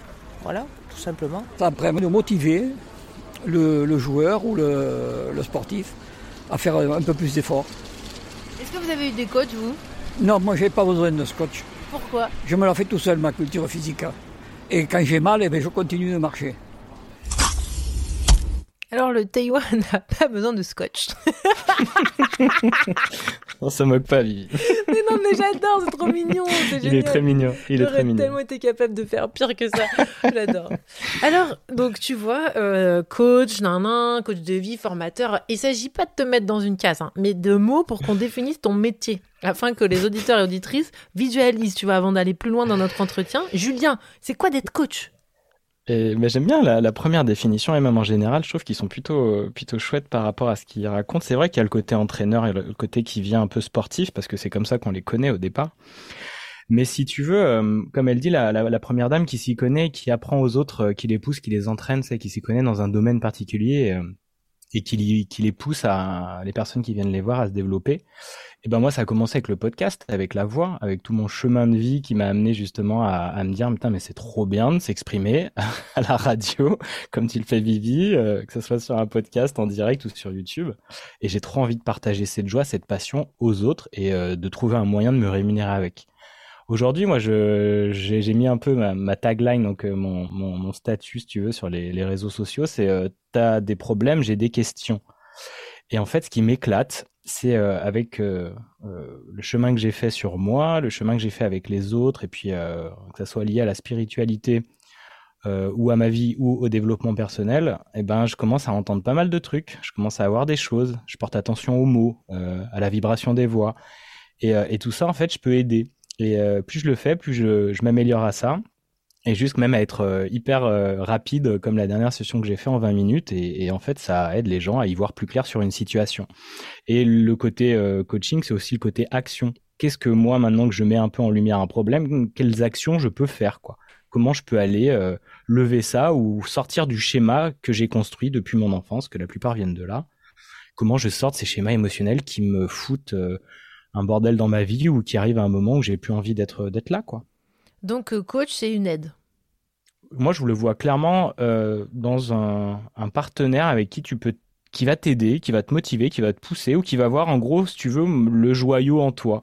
Quand je te parlais, euh, tu as une valeur inestimable quand tu arrives sur Terre. Pour moi, c'est ça, tu as un joyau en toi. Il y a eu plein de couches de vent depuis ta naissance. Et l'idée, c'est d'aller les enlever une par une, mais tu as déjà tout en toi comme euh, toi tu arrives, tu es attiré par moi, euh, bah, c'est pas pour moi par le, il n'y a pas de hasard, donc tu viens, Julien il fait de la radio, tiens, ça, tu m'envoies un message sur Insta, t'as pas envie de me former, si vas-y, Vivi, il y a une formation qui arrive. Et je vois en toi qu'il y a un truc de ouf, il y a ton énergie, il y a tout, et la preuve, regarde, après un an, tu as vu tout ce que tu as fait, quoi je, trouve ça génial. Et, ça, c'était là. Il y a juste besoin d'aller pousser, de soutenir. Parce que moi aussi, Vivi, j'avais les mêmes doutes que toi il y a quelques mois. Euh, vas-y, je peux t'aider, je te veux te soutenir. Puis j'ai des compétences techniques et je les ai apprises au fur et à mesure aussi. Et sans formation, j'en ai fait quelques-unes. Mais là, ce que j'adore, c'est ça c'est que j'ai aucune formation. À part ce que j'ai fait moi, euh, les soins que je suis allé faire ou les gens que j'ai rencontrés qui m'ont inspiré. Mais ça, c'est la vie. Toutes tes expériences euh, t'apprennent tellement que j'ai pas besoin d'un diplôme pour me revendiquer. Et les gens, ils viennent à moi, ils repartent contents et ils font du bouche à oreille et c'est cool. Carrément. Mais alors, on va écouter le reportage. Euh, moi, là, je pense que déjà, c'est clair la définition. pour moi, c'est clair. S'il y a des questions sur YouTube, n'hésitez pas. Mais du coup, on va écouter le reportage Arte et tout ça, tout ça. J'ai quand même une petite question qui, on y va direct. Mais à ton avis, d'où cette profession tire son titre de gourou là en ce moment?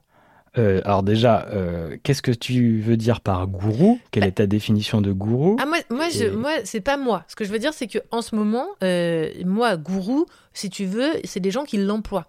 Ce que, ce, ce, que je te demande, alors qui l'emploie en fait, c'est ça, parce que du coup, tu vois, il y a des gens évidemment.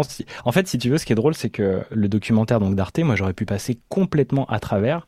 du moment que maintenant, je regarde plus du tout les infos, je suis vraiment déconnecté de tout ça, ou même les sites que je suivais comme bah, ouais, tout. Je, je, ce, système de pensée aussi euh, très ancré aussi euh, à gauche et tout. Et Arte, ça, je, je, passais à côté complet. Et c'est des amis qui me l'ont envoyé. Tiens, j'ai pensé à toi, j'ai jamais eu de nouvelles depuis un petit moment. Tiens, j'ai pensé à toi, euh, regarde ce documentaire, sympa. Et, et, en fait, c'est ça, mais t'as as plein de gens qui vont partir sur sur des avis, sur des jugements, mais euh, que ça soit euh, l'État, que ça soit des grandes chaînes de télévision, des médias, en fait, toi, tu peux passer complètement à côté. Et donc, euh, c'est à toi de décider qui tu écoutes ou pas, quoi. Donc, un certain nombre de personnes pensent ça, effectivement, mettre cette étiquette, comme tu parlais très bien du féminisme, ben voilà, ils vont mettre une étiquette sur ce métier de coach, de trucs comme ça. Quoi. Non, mais quand je, enfin, du coup, t'as pas trop de réponses parce que, genre, par exemple, moi, si tu me dis, est-ce que, à ton avis, pourquoi les féministes on les traite un peu de folles furieuses, je sais d'où ça vient, tu vois. Ben moi, je vois très bien d'où. Ah oui, oui, non, mais par contre, oui, t'as raison. euh, le fait de gourou, pour moi, en fait, déjà, même gourou, ça me faisait chier au départ. euh, Excusez-moi pour mes termes, mais euh, le truc qui venait me gratter au départ, c'était ça. Et euh, parce que c'est moi, c'est le, le sketch des inconnus. C'est Skippy, le grand gourou, tu vois. Ah, j'ai pas vu. Et en fait, le gourou, c'est le mec qui en fait, il venait, euh, il demandait de l'argent en fait, tu vois, aux, aux gens, puis il regardait s'il y avait pas, s'il y avait bien assez d'argent dans la quête qu'il faisait. Mais le gourou, en fait, c'est le manipulateur dans l'inconscient collectif en fait européen, Mm. c'est le manipulateur.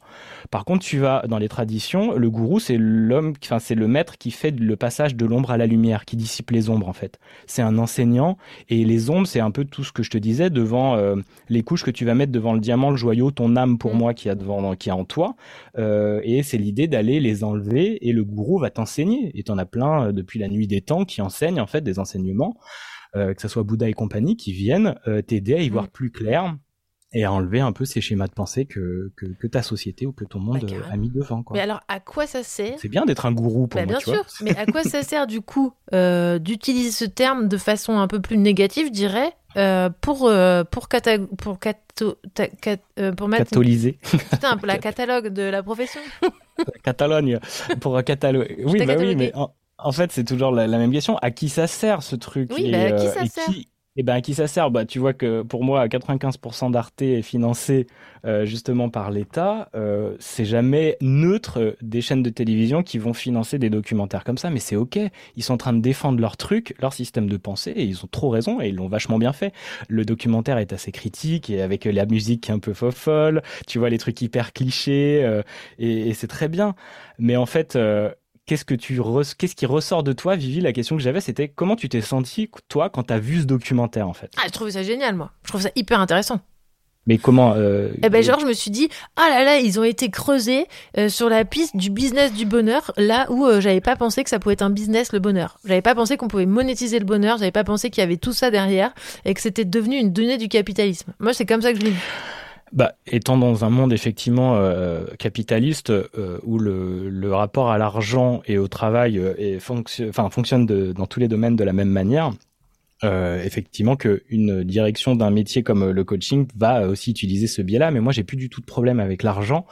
C'est surtout en fait le côté que le documentaire va amener, c'est que attention, on va vous manipuler, vous risquez d'être manipulé, tout derrière ces promesses de bonheur aussi, vous allez bien, vous allez sûrement vous faire prendre plein d'argent et vous allez risquer euh, d'y perdre gros. Alors attention, ayez un grand doute quand vous voyez ces choses-là et regardez comme c'est ridicule. Et peut-être même vous allez être ridicule si vous suivez ce truc-là. Mais t'as vu ça toi? Bah moi j'ai entendu ça. Parce que pareil moi je regarde ça d'une autre manière. Mais moi c'est ok. Par contre euh, là où il y aurait pour moi un truc qui est pas aligné à moi c'est que du coup je me déresponsabilise d'une d'un choix je pourrais dire ok ce documentaire m'a mis le doute j'en fais pas. Sauf que toi par exemple bah tu dis je connais juste je suis allé le voir euh, j'aurais pas eu une, genre une casquette de coach tu me connaissais pas peut-être que tu eu un un espèce d'arrêt ou un doute euh, suite à un documentaire comme ça où tu t'aurais pas écouté ton vrai ressenti interne. Et pour moi c'est ce qui compte le plus c'est ça.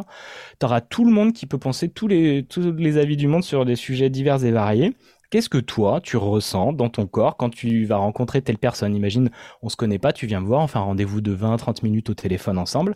La seule chose qui compte, c'est ce que je fais en tout cas moi quand je vais voir des personnes, qu'est-ce que je ressens? Comment cette personne me parle? Comment elle est? Quelle est son énergie? Est-ce que je suis ressorti dynamisé ou pas d'un échange avec elle? Ou elle m'a plombé, elle m'a foutu en l'air? Et je sens que même euh, dans tous les, les moments de ta vie, tu vas rencontrer plein de gens et des moments tu dis ah non cette personne elle va m'alourdir autre. Bah voilà, ça marche de la même manière. Est-ce que cette personne ensuite je sens qu'elle a des réponses pour moi, elle va m'aider? Et voilà quoi, tu peux Ah bah juste oui. suivre ça. Non, mais tu regardes sûr. le documentaire, ça peut être un peu biaisé autre, mais tu peux. Enfin, de toute façon non, c'est chacun sa responsabilité.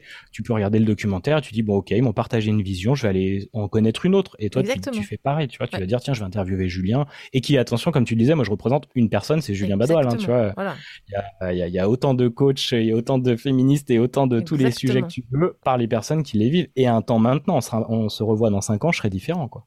Bah écoute, je te propose qu'on écoute tout de suite l'extrait parce que je pense que je l'avais mis pour après, mais c'est bien qu'on l'écoute maintenant. Comme ça, on pourra vraiment euh, partir euh, là-dessus et les, auditeurs et auditrices ils comprendront mieux de quoi on parle s'ils l'ont pas vu. À tout de suite. Aux États-Unis, le nombre de titres disponibles a triplé et dépasse aujourd'hui 80 000 références. Je fais partie des gens qui ont aidé à populariser ce mouvement, donc me sens un petit peu responsable de ce qui se passe parfois, même si c'est sûrement illusoire, mais En gros, il y a très peu de bouquins toxiques. Ce que j'ai vu, j'ai passé des journées et des journées à éplucher tous ces livres. Il y en a beaucoup qui sont médiocres et certains sont excellents. Comment être heureux en cinq leçons, comment être authentique en quatre semaines, comment avoir confiance en trois semaines? On retrouve les mêmes rouages, les mêmes idéologies qui sont véhiculées à travers la plupart de ces ouvrages-là. Ils appuient sur les mêmes ressorts psychologiques. Les gourous du développement personnel racontent quasiment tous la même histoire. Uh, Ils se sont retrouvés dans une situation terrible et malgré ça, ils ont été capables d'atteindre leur potentiel maximal pour devenir cet archétype de l'être humain super heureux. C'est parce que vous avez vécu vous-même euh, une expérience, souvent une expérience compliquée, que vous êtes autorisé à témoigner de votre propre expérience euh, euh, à d'autres. Le développement personnel, c'est vraiment un type de littérature euh, ou de, de, production culturelle qui vise à promouvoir l'action des individus et principalement l'action des individus sur eux-mêmes. Vous n'avez aucune raison de vous plaindre. La seule personne qui soit un obstacle à votre succès, c'est vous. Arrêtez de vous trouver des excuses. Prenez vos responsabilités, retroussez-vous les manches et faites quelque chose d'extraordinaire de votre vie. J'aimerais te raconter l'histoire vraie d'une personne qui ne soupçonne pas encore ce dont elle est capable. Elle a toutes les qualités d'un héros. Une petite voix en elle lui affirme le contraire. Abandonne, c'est trop dur, tu n'y arriveras pas. Ces murmures entraînent les doutes. Ces doutes se transforment en une histoire que la personne finit par croire. C'est un culte nouveau que prônent les coachs en développement personnel. S'épanouir, ce serait apprendre à déployer cette force intérieure tapie au fond de chacun d'entre nous que les carcans de la société auraient atrophié.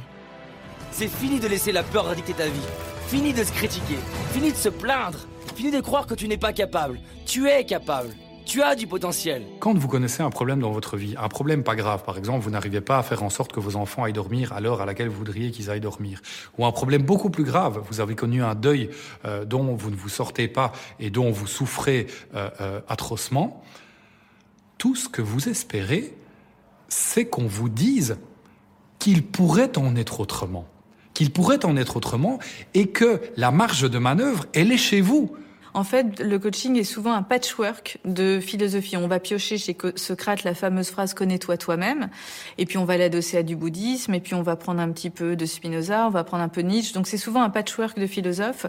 Euh, mais le connais-toi toi-même socratique est à l'inverse de la de l'approche euh, de développement personnel, parce que le connais-toi toi-même socratique est une invitation à chercher à l'extériorité son identité, sa place, son topos, comme disaient les Grecs, dans l'univers. C'est pas en se concentrant sur ton petit moi que tu vas te trouver. C'est au contraire en te projetant dans ta cité, dans ta famille, dans l'univers que tu vas, en trouvant ta fonction, que tu vas trouver qui tu es et ton identité. Cela renvoie quelque part à la grammaire euh, de fond de notre société, qui est une grammaire fondamentalement individualiste et qui dit effectivement face à un problème, la bonne question à se poser, ce n'est pas euh, qui en est responsable, c'est plutôt qu'est-ce que je peux moi euh, euh, faire pour m'en sortir et peut-être même plus encore en quoi est-ce qu'il m'est possible de transformer ce problème ou ce handicap en un atout qui me permette d'être une autre personne ou une meilleure personne? Voilà, là on a la, la matière pour pour rebondir. Julien, vas-y. Euh, bah, en fait, euh, je peux rien enfin je pourrais effectivement rentrer dans des arguments rentrer dans des non, trucs pas des arguments. C'est juste qu'est-ce que tu entends là-dedans? Parce que toi tu nous as déjà dit bah moi j'entends des personnes effectivement qui sont pas euh, qui sont contre en fait et ils partagent leur point de vue et ils font ils relient plein de choses et tout mais voilà c'est un c'est un point de vue parmi plein d'autres il y a des trucs sur lesquels moi je suis carrément euh, ce qui reproche moi je suis carrément d'accord le côté euh, même histoire tu sais avec ton potentiel tu t'autorises à euh, ensuite, tu dis, tu as traversé des trucs dans ta vie et tu peux ensuite les partager. Bah mm. ouais, c'est clair. Et, et alors? Et euh, c'est vraiment ça parce que en fait pour moi et quand tu le reliais à la spiritualité, c'est vraiment ton, ton âme. Il y a un moment tu vas tellement euh, euh, en chier dans ta vie ou en souffrir et ça demande aussi euh, des ressources importantes en toi que tu arrives à mettre en, en, en œuvre parce que t'as pas le choix et qu'en fait tu découvres vraiment bah ouais que tu es bien plus que tu ne l'imaginais et de cette force qui naît en toi et de cette joie qui naît en toi ce qui est ce qui est vraiment mon cas et eh ben derrière, tu as envie de, de propager ça, euh, vu que tu t'es nourri, que tu as euh, découvert plein de choses en toi tu as envie de partager ça. Et pour moi, je suis vraiment, euh, c'est à l'inverse de l'individualisme. Au contraire, on a l'impression que de s'occuper des autres en premier, c'est la base. Alors que c'est l'inverse. Pour moi, j'avais cette même croyance. Et en faisant l'expérience de l'inverse, je me rends compte que je suis bien plus présent dans la cité aujourd'hui en étant connecté à moi d'abord, à mes besoins, et ensuite euh, en échangeant avec les autres, parce que j'ai bien plus de sens dans le métier que je fais aujourd'hui et les personnes que je vois autour de moi. Mais après, tu vois, ça, ça reste aussi euh, mon expérience et, et, mes points de vue. Et, euh, et ce que je veux dire, c'est que ben oui, il y a des personnes qui ont peur ou qui veulent nous faire peur euh, de certaines dérives, de certains trucs. Ouais, bah ouais, comme tout, il y a des êtres humains qui sont capables du pire comme du meilleur. Mais euh, moi, j'ai vraiment envie que les personnes, en fait, aillent goûter par elles-mêmes, euh, ben, euh, comme irais faire un soin énergétique, comme tu irais voir un ostéo, on te conseille, on te raconte une expérience. Il y a mon ami qui allait faire ça. Il y a Vivi, comme tu m'as ramené une autre personne, bah, qui s'est éclatée avec moi pour faire euh, un podcast, une émission de radio. Eh bien, euh, une autre amie est venue parce qu'elle a juste été inspirée par euh, par les mots de Vivi et point. Elle a ressenti qu'il y avait un truc. On a échangé, on a passé un super moment ensuite quand elle est venue dans le coaching. Mais je peux pas j'ai rien à défendre par rapport à ça parce que tu vois, je me sens tellement aussi. En fait, je vois même ces arguments, parce qu'il y a des amis qui m'ont surtout, c'était au niveau de l'argent et tout, tu vois, quand je suis allé faire euh, mon, mon Alors, l'argent, c'est vraiment un truc qui. Ah, moi, l'argent, je m'en bats la race, hein, vraiment. Bah tant mieux, mais c'est un activateur. Quand je dis je vais voir deux millionnaires, tu sais, en Suisse, là, euh, moi j'ai un pote tout de suite. Ouh là là, fais attention, regarde, t'as vu ce documentaire ou machin. C'était pas encore celui-ci qu'on m'avait partagé, mais un autre. Mais ça, c'est les peurs de l'autre qui, qui lui appartient. Et moi, je lui disais, bah de toute façon, moi je vais aller le goûter par moi-même cette expérience-là.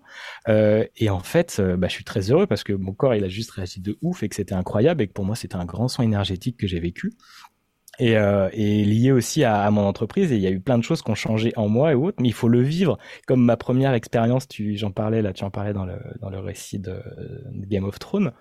Euh, moi, la constellation chamanique, il fallait être dans cette tente pour ressentir ce que j'ai mm. ressenti et me rendre compte que ah ouais, il y a autre chose qui se passe dans cet invisible. Euh, et moi, mon éveil est venu de là. Mais je peux te le raconter. Ouais, merci. Et puis c'est pas prouvé, puis machin. Enfin, tu vois, on peut se trouver toujours plein d'excuses. Mais une fois que tu l'as vécu dans le corps, tu peux me donner une dizaine de documentaires aussi bien argumentés soit-il avec tous les trucs que tu veux. Moi, j'ai vécu dans mon corps des trucs de ouf. Ah oui. Et j'ai jamais été aussi heureux que aujourd'hui, depuis que je me suis euh, euh, mis à mon compte, que j'ai quitté ce que j'avais fait en, en coloriste de finalisation, qui était quand même cool mais j'ai traversé le confinement, mais comme jamais, parce que Radio Juno est né à ce moment-là, c'était incroyable. J'ai fait ensuite euh, la séparation avec mon ex-compagne, et bah pareil, bien guidé, bien aidé, j'ai passé quand même une année de ouf, et j'en suis ressorti, là ça fait un an, incroyablement transformé. La joie, elle est présente là, et j'ai mm. pas besoin de te la prouver, elle est en moi, donc c'est déjà à moi que j'ai envie de, de, de, en premier. Et donc ce documentaire, bah, il, oui, il, il, va venir souligner d'autres trucs qui, qui marchent pas, ou des gens qui ont peur peut-être de ça, parce que moi, je vois une libération des individus. Et ça, ça peut remettre en cause plein de choses, mais on est sur ce chemin, si tu veux. Mais ce que je trouve intéressant, ouais, mais enfin, je, je, je, je, suis complètement d'accord avec ce que tu dis. Après, moi, ce qui vient m'interroger, c'est pas genre des arguments pour dire c'est bien, pas bien, on n'en est pas là. C'est juste que je me dis, t'as as la responsabilité de la société, tu vois ce que je veux dire? La société, ce qu'elle génère sur les individus. Et moi, ce que j'entends, et c'est vraiment le point pour moi de, qui me questionne dans, ce, dans le coaching, et c'est pour ça que je trouve ça intéressant de t'entendre, c'est que j'ai l'impression que dans le coaching, on dit à la personne qu'elle a les ressources en soi, ce qui est vrai. Ouais. Sauf que pour avoir les ressources en soi, des fois, euh, la société t'a tellement mis des coups de pelle dans la tronche ouais. que pour aller chercher les ressources, en fait, tu as même plus accès.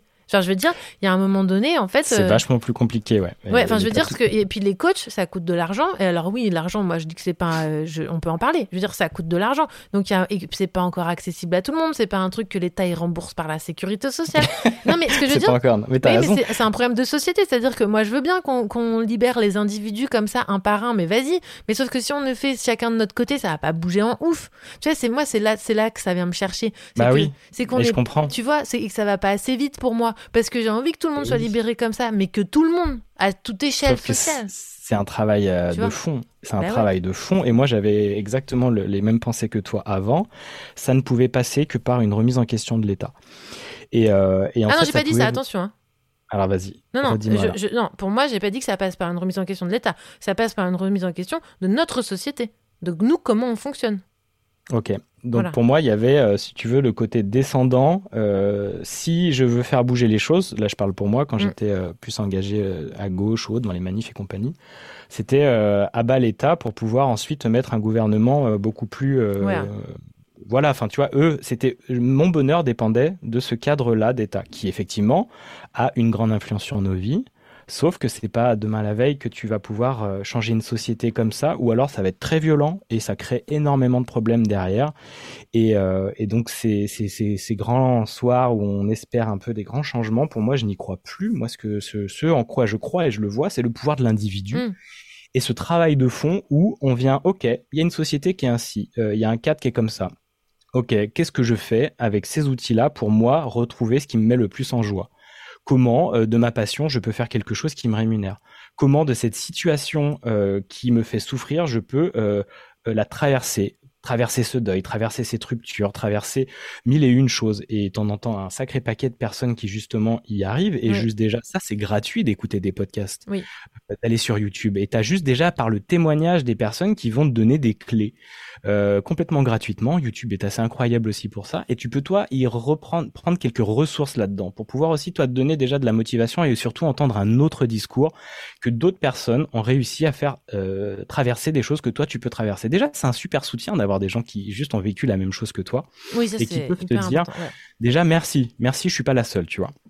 Et donc de ça, comme toi, tu as pu aussi beaucoup construire euh, toute ta pensée euh, féministe par tes expériences, parce que tu as écouté, par tous tes podcasts, par les échanges que tu as eus. Tu t'es pas payé des coachs ou autres pour aller euh, dans cette direction. Donc la vie déjà t'enseigne énormément et tu pars de oui de tes bases et qu'il y a pour des personnes pour qui c'est plus facile, pour d'autres moins, il y a aucun problème. Mais pour moi, ça après chacun peut faire son taf dessus s'il a envie de le faire, s'il se sent appelé à le faire et c'est c'est ton choix. Si toi c'est ok et que tu préfères être dans une entreprise ou finalement d'avoir moins de, liberté pour plus de sécurité, c'est ton choix et moi j'ai pas à te juger là-dessus. Tu fais ce que tu veux.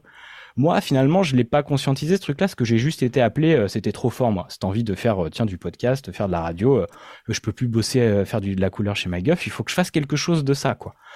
Et, euh, bah justement, voilà, ça fait euh, trois ans, bon, on va dire deux ans là vraiment que Juno a été lancé. Bah j'ai eu des hauts, des bas et tout, mais toujours connecté à ça me met tellement en joie que c'est inenvisageable d'aller euh, d'aller retourner chez McGuff là où je travaillais. Et donc qu'est-ce que je fais avec ça? Bah à un moment j'ai fait ok du montage pour d'autres personnes, ça m'éclate pas, mais c'est quand même cool. Ou alors je faisais des formations, ou au début je faisais des coaching podcast podcast pardon plus long avec toi. Puis au fur et à mesure, je teste des trucs, je vois, j'arrive à avoir un niveau de vie qui fonctionne sans dépenser des cents et des mille. Et puis ben je vois que c'est hyper euh, vertueux, donc je continue là-dedans. Mais ça c'est mon chemin et, je vois que d'autres personnes aussi ont, réussi à aller dans cette direction de ce qui les rendait le plus heureux. Et pour moi c'est mon âme.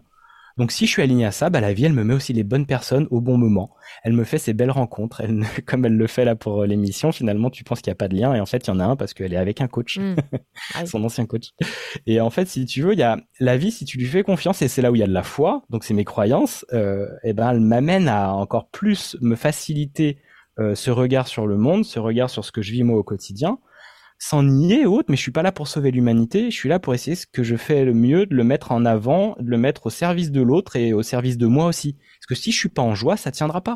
Et il y a des gens qui ne s'écoutent jamais, qui finissent par faire des burn-out et qui finissent par, euh, par être dans des relations hyper toxiques, hyper violentes, parce qu'il y a un moment, elles, se renferment aussi sur elles-mêmes. Et tu peux que un moment voir ça, et des fois ça peut aller très bas. Et euh, c'est pas mon histoire. Et si des personnes arrivent à venir jusqu'à moi pour les aider, et, eh ben tant mieux, je les aide. Et avec euh, oui un budget, mais c'est pas non plus les budgets que tu peux voir, parce qu'il y a des coachings qui montent très haut, mais parce que l'argent pour toi 1000 euros, pour d'autres c'est rien, tu vois. Et pour toi, moi c'est pas à ce prix-là, mais il y en a ça va être euh, vraiment en rapport les uns avec les autres. Et s'il y a des bouquins, bah c'est accessible. S'il y a des chaînes YouTube, je disais, des podcasts, chacun vient y trouver un truc. Mais en fait, il faut surtout dire est-ce que ça me nourrit ou pas, quoi? Et si toi tu te sens culpabiliser, comme il le disait un peu dans le documentaire, par rapport à ça, bah, qu'est-ce que ça vient de dire en toi, quoi? Bah non non pas toi. Je veux ah. dire s'il y a des personnes quand je dis toi, si par exemple si une personne euh, qui écoute se dit euh, je me sens culpabilisé de moi pas réussir ma vie, tu vois, de pas avoir du bonheur, de voilà parce que moi je trouve que ça, fait une injonction en plus quand même. Hein. Mais ça, toi tu tu peux l'avoir comme une culpabilité ou tu peux te dire putain, il y a un truc qui me fait chier dans mon taf, et là je les vois ces personnes, il y en a qui ont l'air de s'éclater, ou là c'est pas possible que ce mec ou cette meuf gagne autant d'argent là sur son YouTube, ou à faire euh, une radio libre, ou à faire des trucs et tout.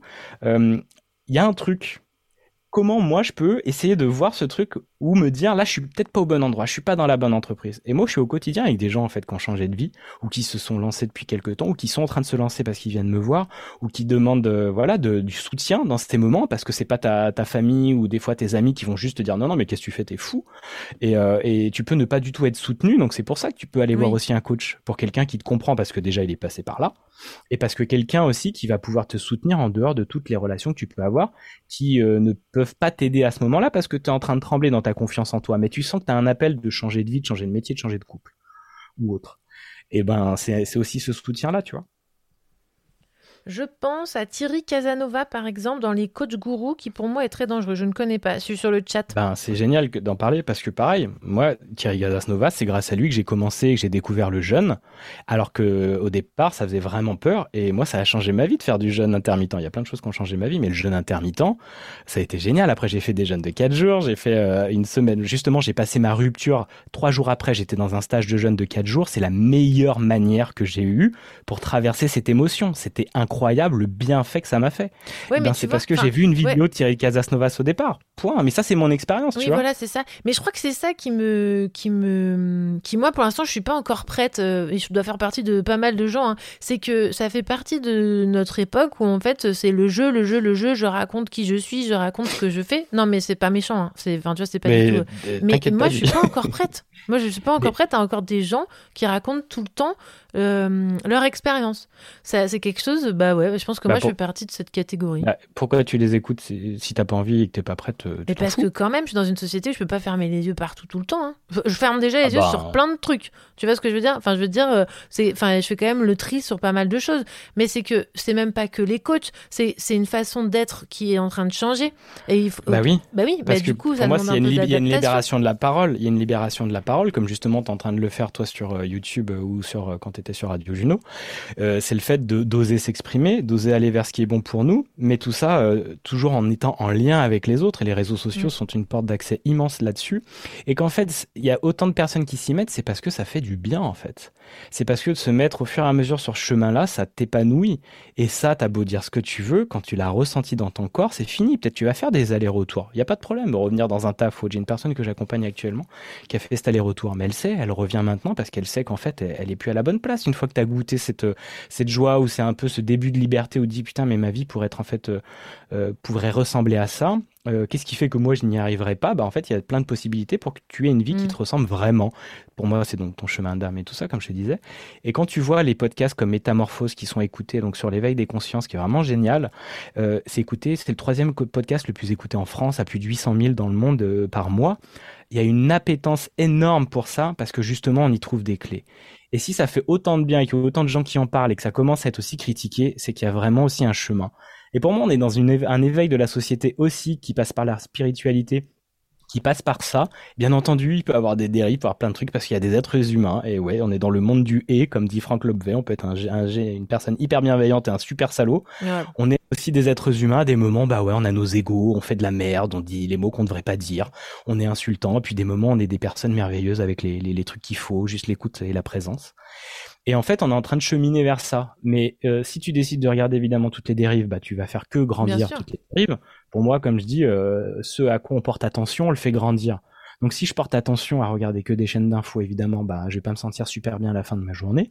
Par contre, si je porte attention à écouter ben, des podcasts comme Métamorphose, à apprendre d'autres choses, à m'ouvrir sur une spiritualité, si je commence à me dire tiens, c'est peut-être pas si foufou que ça euh, quand tu fais un son énergétique, tu ressens des trucs, des picotements ou toi t'as fait deux trois autres trucs et eh ben en fait tu dis vas-y je vais dans ce chemin et je commence à m'en foutre un petit peu de ce qu'on peut dire et surtout ce qu'on peut dire c'est un peu les grands médias moi du moment que tu me décroches des grands médias sur les c'est pour ça qu'il y a autant d'Insta, YouTube et compagnie de podcasts bah les gens ils s'expriment euh, sans frein parce qu'ils sont pas censurés. Mais après, quand même, il y a des dérives qui existent euh, sur Insta. Hein. Enfin, tu vois, je veux dire, ça reste. Enfin, moi, je suis d'accord que c'est des super réseaux sociaux qui permettent de communiquer. Des dérives, euh, par exemple.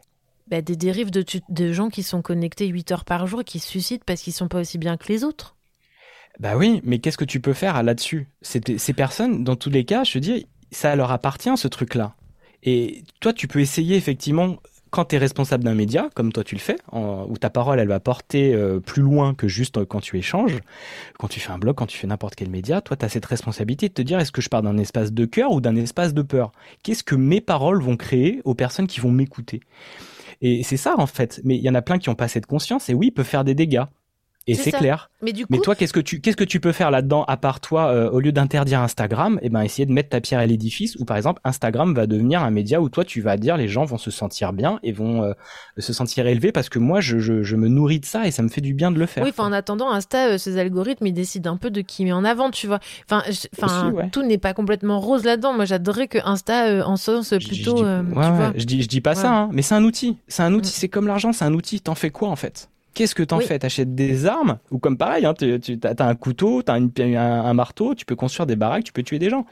En fait, choisis. Et la source, c'est l'être humain qui l'utilise. Qu'est-ce que t'en fais de cet être humain? Bah viens, viens travailler ses blessures, viens travailler tous ses émotionnels, tous ces trucs où il pète des câbles à des moments où tu sais même pas pourquoi, ou à des trucs qu'il a jamais eu juste ouvert la parole et que d'un coup ça se met dans des états émotionnels incroyables, des perturbations de ouf, tout ça, on peut, soit par de la psychologie, soit par du coaching, soit par un chemin euh, spirituel ou autre, venir désamorcer toutes ces bombes à retardement, venir travailler sur l'humain pour ensuite le remettre en lien, parce qu'on est des êtres interdépendants en fait. On n'est pas des êtres indépendants. Moi, je suis pas individualiste. C'est pas possible de l'être dans une société.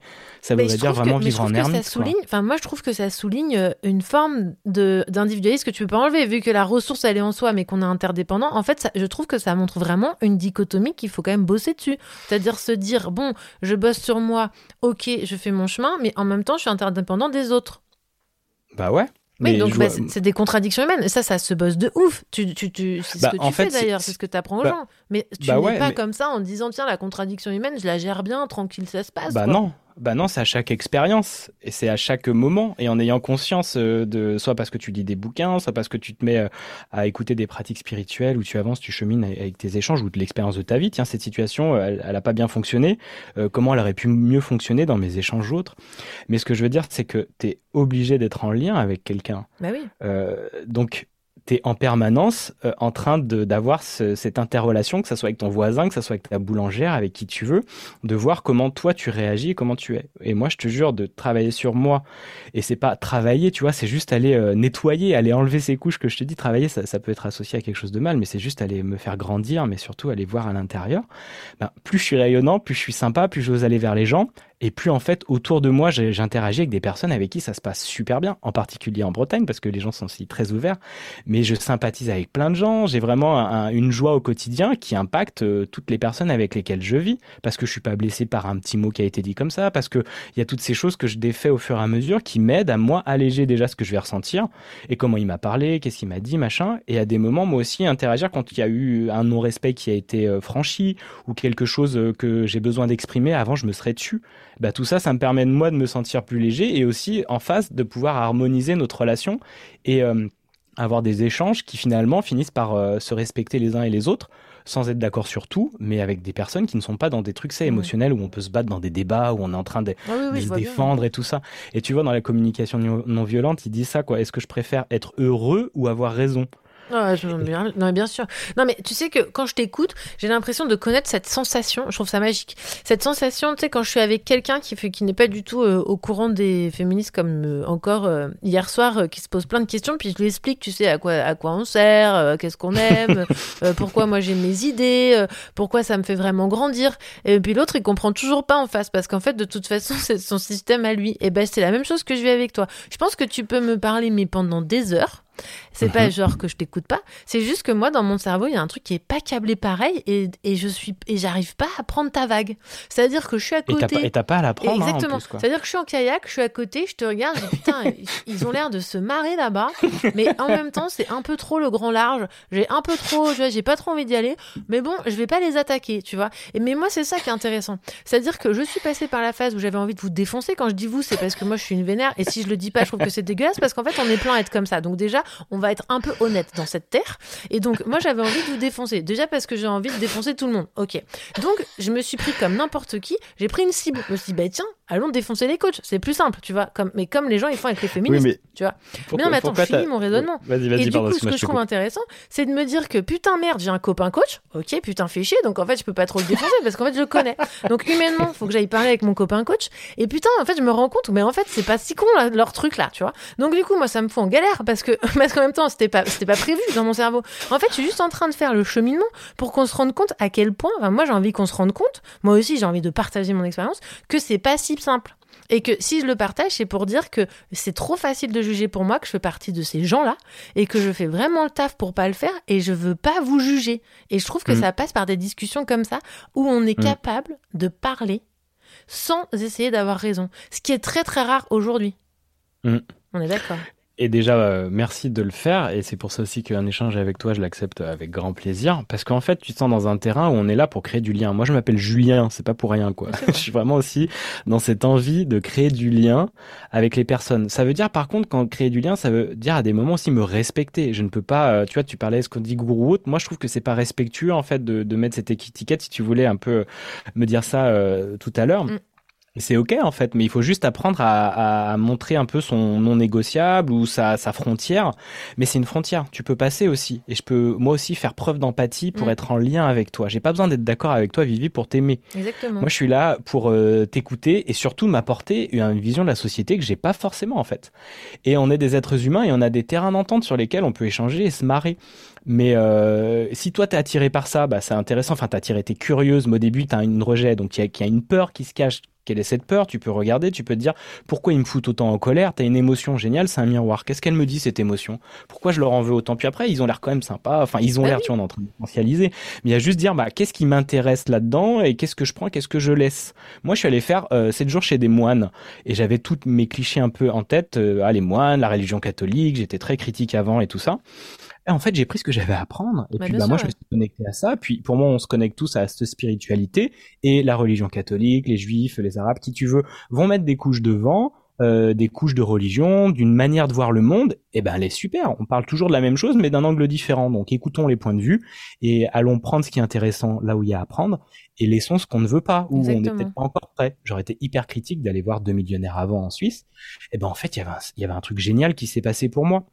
Parce que mon chemin de pensée a évolué, mais ne le retenons pas, écoutons-le. Et à des moments, on n'a pas envie et c'est ok aussi, quoi. Non, mais je trouve ça Euh, moi, génial. j'ai- une petite question, c'est possible? Ouais.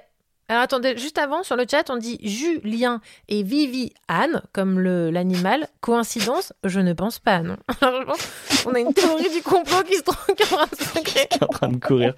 Alors vas-y, pose ta question, Marie. Moi, je reviens sur l'idée du ressenti du, je sais pas, c'est pas le patient, mais le consultant, j'imagine, je sais pas comment tu dis. Client, cliente. euh, Ouais, le client, le, le ressenti, mais si tu tombes sur, enfin, si la personne qui fait appel à toi, euh, son ressenti, il est biaisé parce qu'il y a un trouble psy ou un trouble du moment, et que du coup, en fait, euh, lui, ce qu'il veut, c'est être manipulé, quoi. Et moi, c'est une question, je me, je- moi, j'ai l'impression qu'il y a aussi dans la société des tas de personnes qui ont envie d'être, entre guillemets, gourouisées quand même. Parce que leur ressenti, n'est pas centré, il, y a quelque chose de souffrant Oh. qui n'est pas soigné, quoi. Enfin, Comment- ouais, comment ouais, et ben ça j'ai pas rencontré cette expérience-là, donc je veux pas dire que des gens aient envie d'être manipulés. Je pense qu'il y en a pas mal dans notre société qui qui, qui le sont parce que juste euh, on s'arrête pas. Et je pense que le confinement a fait beaucoup de bien parce qu'on s'est arrêté, on a commencé à regarder nos situations. C'est pour ça qu'on appelle de ce grand démission, cette grande démission où plein de gens changent de métier ou autre. Euh, c'est parce que finalement il y a des gens qui restent un peu dans cette dans cette voie-là. Mais si tu parles de, côté, euh, pour moi en même toute euh, toute problématique psychologique ou autre, il y a une, cause émotionnelle en fait à la base. Et quand tu vois dans justement des constellations chamaniques ou des soins autres, il y a des gens mais qui sont c'est fou les les les, les trans dans lesquels ils partent, tu sais fou dans ce qui se passe. Quand tu vas creuser dans le côté de la respiration holotropique aussi, c'est génial. Et ben en fait là tu as des clés pour des troubles psychologiques plus avancés. Mais moi c'est pas des personnes qui viennent à moi et je fais vraiment aussi confiance à la vibration. C'est parce que ces personnes c'est pas moi qui vais pouvoir les aider je vais avoir des, des personnes qui vont se sentir attirées par moi parce que pour moi, on émet une vibration. Pardon, on émet une vibration comme Vivier est arrivé à moi. C'est pas pour rien, c'est qu'à un moment elle avait une vidéo, mais c'est qu'il y avait une attirance, il y avait plein de choses qui fait que bah on se rend compte parce qu'on a des choses à s'apporter et on a des choses à s'apprendre l'un et l'autre aussi bien dans, dans des choses qui vont nous venir nous gratter ou dans des choses qui vont vraiment venir nous élever quoi. Mais donc, Mais j'ai pas eu d'expérience de personnes qui auraient envie d'être manipulées. Enfin, parce que moi, dans l'idée, moi, j'ai pas envie de t'avoir. Moi, c'est trois maximum coaching. Après, c'est que j'ai mal fait mon taf ou c'est qu'il y a un truc, tu viens chercher quelque chose que je peux pas t'apporter ou tu cherches euh, jamais à, prendre l'action en mm. fait, à sortir de ton schéma. Et moi, je veux pas, je veux pas. Moi, je veux justement que tu sortes de ces ornières. Voilà, mais donc tu vois, parce que les, gens sur le chat, ils parlent de manipulation et tout. Là, là, ça parle. Mal, là, tu soulignes un point qui est très intéressant, c'est que tu ne vas pas utiliser le biais, par exemple, euh, si la personne a un problème, euh, genre, bah, une personnalité, on s'en fout, hein, voilà, qui fait qu'en effet, elle a besoin d'une béquille, qu'elle va venir te voir au même titre qu'elle irait voir un psy. Enfin, tu vois. Mais du coup, toi, quand tu annonces carrément trois coachings et pas plus, ça veut dire que tu te mets en posture qui dit je ne vais pas profiter de ces personnes. Bah, bah non, mais, parce que moi je parle d'un espace d'amour. Moi je fais si je fais ça, c'est pour l'amour, c'est pas pour utiliser les gens. Et si tu le fais pour les utiliser, c'est OK, c'est juste que toi, il y a un truc que tu as besoin de dominer, tu as besoin de manipuler parce qu'il y a un truc qui est pas aligné en toi et c'est OK, sauf que ça marche pas longtemps ou derrière tu t'attires pour moi ton karma, tu t'attires plein de choses négatives. moi je, je, je, je, veux nourrir l'amour. Donc des personnes comme ça, soit je les vois venir, soit je sens qu'il y a un truc qui est pas mm. OK et moi elle rentre pas dans le coaching. Ben La dernière fois même il y avait une personne en, en rendez-vous, tu vois, et je l'avais partagé, je sentais que ça, il y avait pas un espace pour moi pour que ça apparaisse tout. Je fais, bah, je crois là, je te le partage avec sincérité. Je pense que je vais pas t'accompagner là, parce que je sens pas que ça va, ça va être fluide. Et ben finalement d'avoir ça, la personne ça l'a fait lâcher et se rendre compte que oh, je pouvais l'aider, mais elle vient pas finalement parce qu'elle a eu peur euh, de la transformation que ça pouvait lui apporter. C'était hyper intéressant parce que ça vient remuer, ça vient bousculer, parce qu'on vient de dire des trucs que personne te dit mais que tu as au fond de toi et que tu le sens. Et là ton corps il va, il va pas mentir, il va dire putain, je le savais, mais là on me le dit en face et, c'est pas quelqu'un, enfin qui me connaît pas quoi. Et quand on parlait tout à l'heure de guidance, moi il y a plein de choses je dis, je sais pas pourquoi je l'ai dit, et de plus en plus. Et ça c'est aussi un chemin lié à la spiritualité. Non, mais Alors, quoi ouais, non mais juste, je suis désolée de te dire ça. Enfin je m'excuse pas en fait, non, mais le monde il est pas il est pas encore prêt. Il y a une partie du monde qui est pas prêt. Hein. moi, Bien sûr. Moi, je kiffe, mais je, et je comprends pourquoi il y a autant de réactions. Et cette, cette discussion me fait vraiment comprendre. Enfin, moi, j'aime vraiment le parallèle avec le féminisme parce que le féminisme est un, est un mouvement qui permet de comprendre certaines choses et d'avancer. Les ton et ton, ta façon de penser, tes croyances permettent aussi ça. Mais tant que ça vient gratter, tant qu'on ne déconstruit pas, tant qu'on qu'on va pas dans le vif, ça peut vraiment tellement confronter que bah évidemment avant que ça bouge parce que tu, sais comment c'est un être humain je t'apprends rien. Le truc euh, même un âne il est plus intelligent. Genre euh, on bouge pas on bouge pas. Et plus t'avances plus tu nous dis tiens c'est par là bah tu vas pas y aller des fois. Et du coup ça peut nous ça, j'ai l'impression que ça peut figer les gens ben oui, mais ça, ça leur appartient. Ça, c'est leur réaction, c'est leur peur et ça leur appartient. Moi, si je me base là-dessus, je, je vais être déçu, déçu parce que, allez, même des fois, je le suis. Quand je vois le documentaire, au départ, c'était ça. Mais putain, on est en train de, genre, ces gens vont freiner un peu ce truc où moi, je sens un élan d'amour, je mm. sens qu'il y a plein de trucs qui sont trop chouettes. Mais en fait, c'est au service parce que dans tous les cas, chacun fait ce qu'il a envie de faire. Et puis, si des personnes doutent, eh ben, elles vont continuer à douter. Puis un jour, elles vont lâcher quand ça ira vraiment mal, peut-être, ou pas. Tu sais, il y a des moments, souvent, il y a des gens qui se tournent vers la, vers la spiritualité quand il y a plus aucune solution, tu vois, qu'elle touche vraiment le fond. Et bah tant mieux, il y a toujours un moment pour moi dans ton chemin de vie qui fait que si tu dois t'éveiller à un truc ou si tu dois aller voir telle ou telle personne, bah t'iras. Mais euh, j'ai pas moi à regarder ces personnes, j'ai à regarder les celles que j'accompagne et moi quelle joie j'ai à faire ça. Mm. Et euh, comment ça m'épanouit dans ma vie, c'est mon curseur, c'est ma joie. Non, mais ça fait plaisir.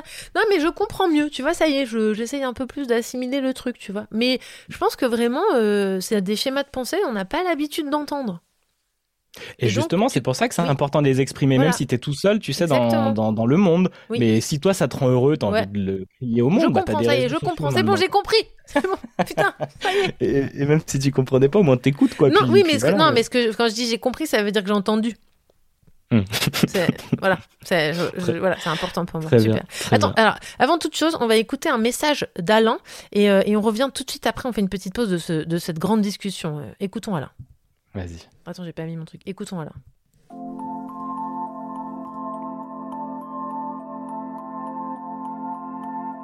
Ma plus grande passion dans la vie, c'est de voyager. J'aime bien également cultiver le jardin. Depuis que je suis à la retraite, je m'occupe davantage du jardin.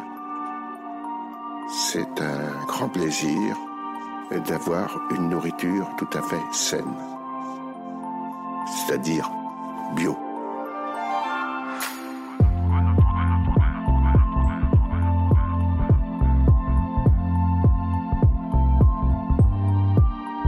J'aime bien produire euh, des pommes de terre, des betteraves rouges, avoir des oignons, de l'ail, de l'échalote.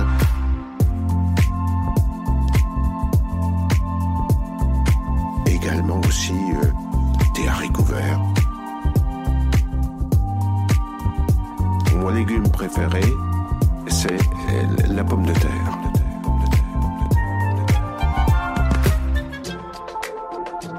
La pomme de terre est un légume que l'on peut conserver pendant plusieurs mois. Ici à la maison, on ne mange pas du tout de, de nouilles. On préfère de loin les pommes de terre.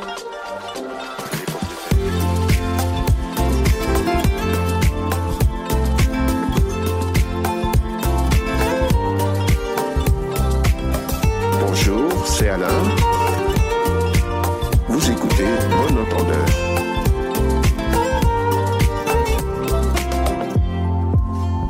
Mon fruit euh, préféré, c'est la pomme. Je mange en principe au moins euh, deux pommes par jour, euh, voire trois.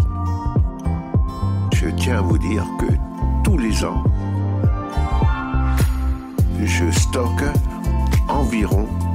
500 pommes pour euh, avoir des fruits pendant l'hiver.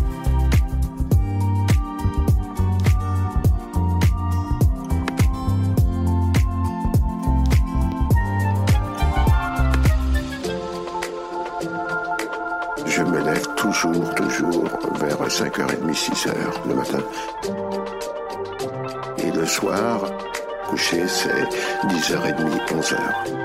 Dernier quart 11h. Et un peu comme les poules.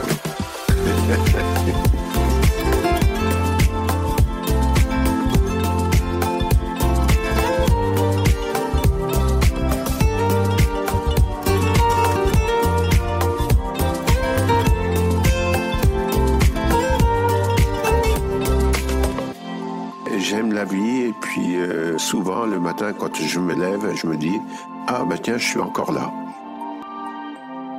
Il faut vivre intensément. Parce qu'il faut savoir qu'on est très peu de temps sur la Terre et que ce serait dommage de ne pas en profiter. Aussi a des choses à nous dire, vous voyez. Alors, c'est pas un coach, mais euh, c'est une voix. Euh, c'est un père d'une grande influenceuse, j'ai appris, qui se fait remixer la tronche par Bon Entendeur. C'était Alain, le titre c'est La pomme de terre. Euh, titre complètement genre incongru pour cette émission, mais je trouvais ça cool. Ça fait partie de ma petite personnalité, enfin de ma grande personnalité, excusez-moi. Très bien. Donc, Julien, bon retour dans cette émission de la radio libre de Vivi. Sache que sur le chat, on nous dit euh, là là là là, mais c'est un sujet qui mériterait euh, une grosse antenne libre après. Je suis bien d'accord, ça mérite euh, de vraiment euh, creuser à fond. Je ne pense pas qu'on va continuer, mais je veux tout de même faire écouter le petit message sonore d'une de tes coachées que tu voulais nous partager. On se retrouve tout de suite après.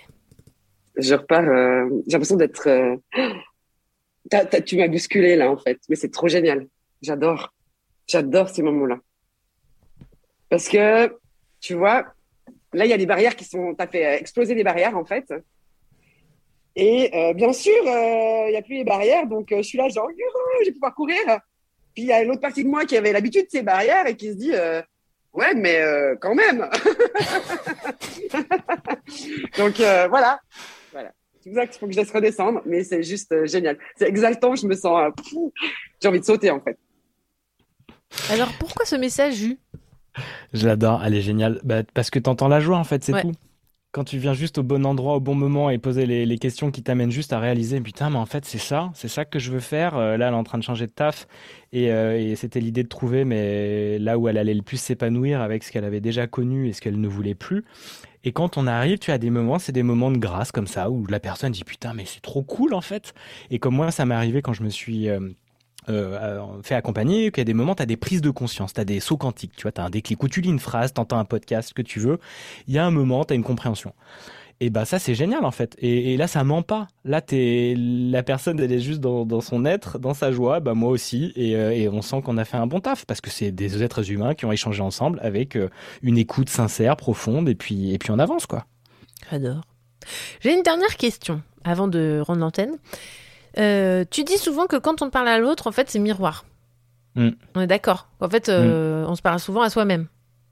En fait, on dit quand euh, tu pointes un doigt sur quelqu'un, sur Mhm. quelque chose, il y en a trois autres qui se pointent sur toi.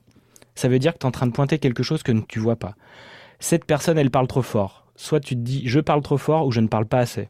C'est en train de pointer quelque chose sur toi en fait, en permanence. Ou euh, tu vois quand tu parlais de colère ou autre, il y a quelque chose où euh, je me sens pas écouté. C'est parce que toi, à l'intérieur, tu t'écoutes pas. Déjà, j'ai eu un coaching il y a pas longtemps là-dessus. C'est pas, ouais, la t'es pas personne venu me coacher. hein.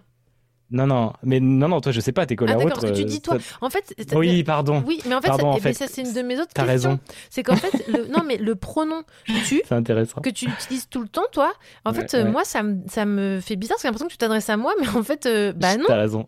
Pas- raison. En À fait, la- d'où, tu- me dis ça là? Mon, mon cerveau, t'as vu non, là je au me, je me permettrai pas. Non, En mais- plus, euh, on a besoin d'un cadre, mais t'as raison. Moi, je dis toi, la personne euh, qui est en face de moi, va par exemple me dire, ce que j'ai eu en, en- en coaching tout à l'heure justement, je me sens pas écoutée. C'est qu'en fait, elle est en train de se dire, je ne m'écoute pas. Et quand tu creuses, tu vois que dans ses besoins, elle ne s'écoutait absolument pas par rapport à la relation dans laquelle elle était, par rapport à des besoins professionnels, par rapport à des choses qu'elle exprimait pas. En fait, ce que je n'écoute pas, mais c'est surtout à l'intérieur au départ que je n'écoute pas.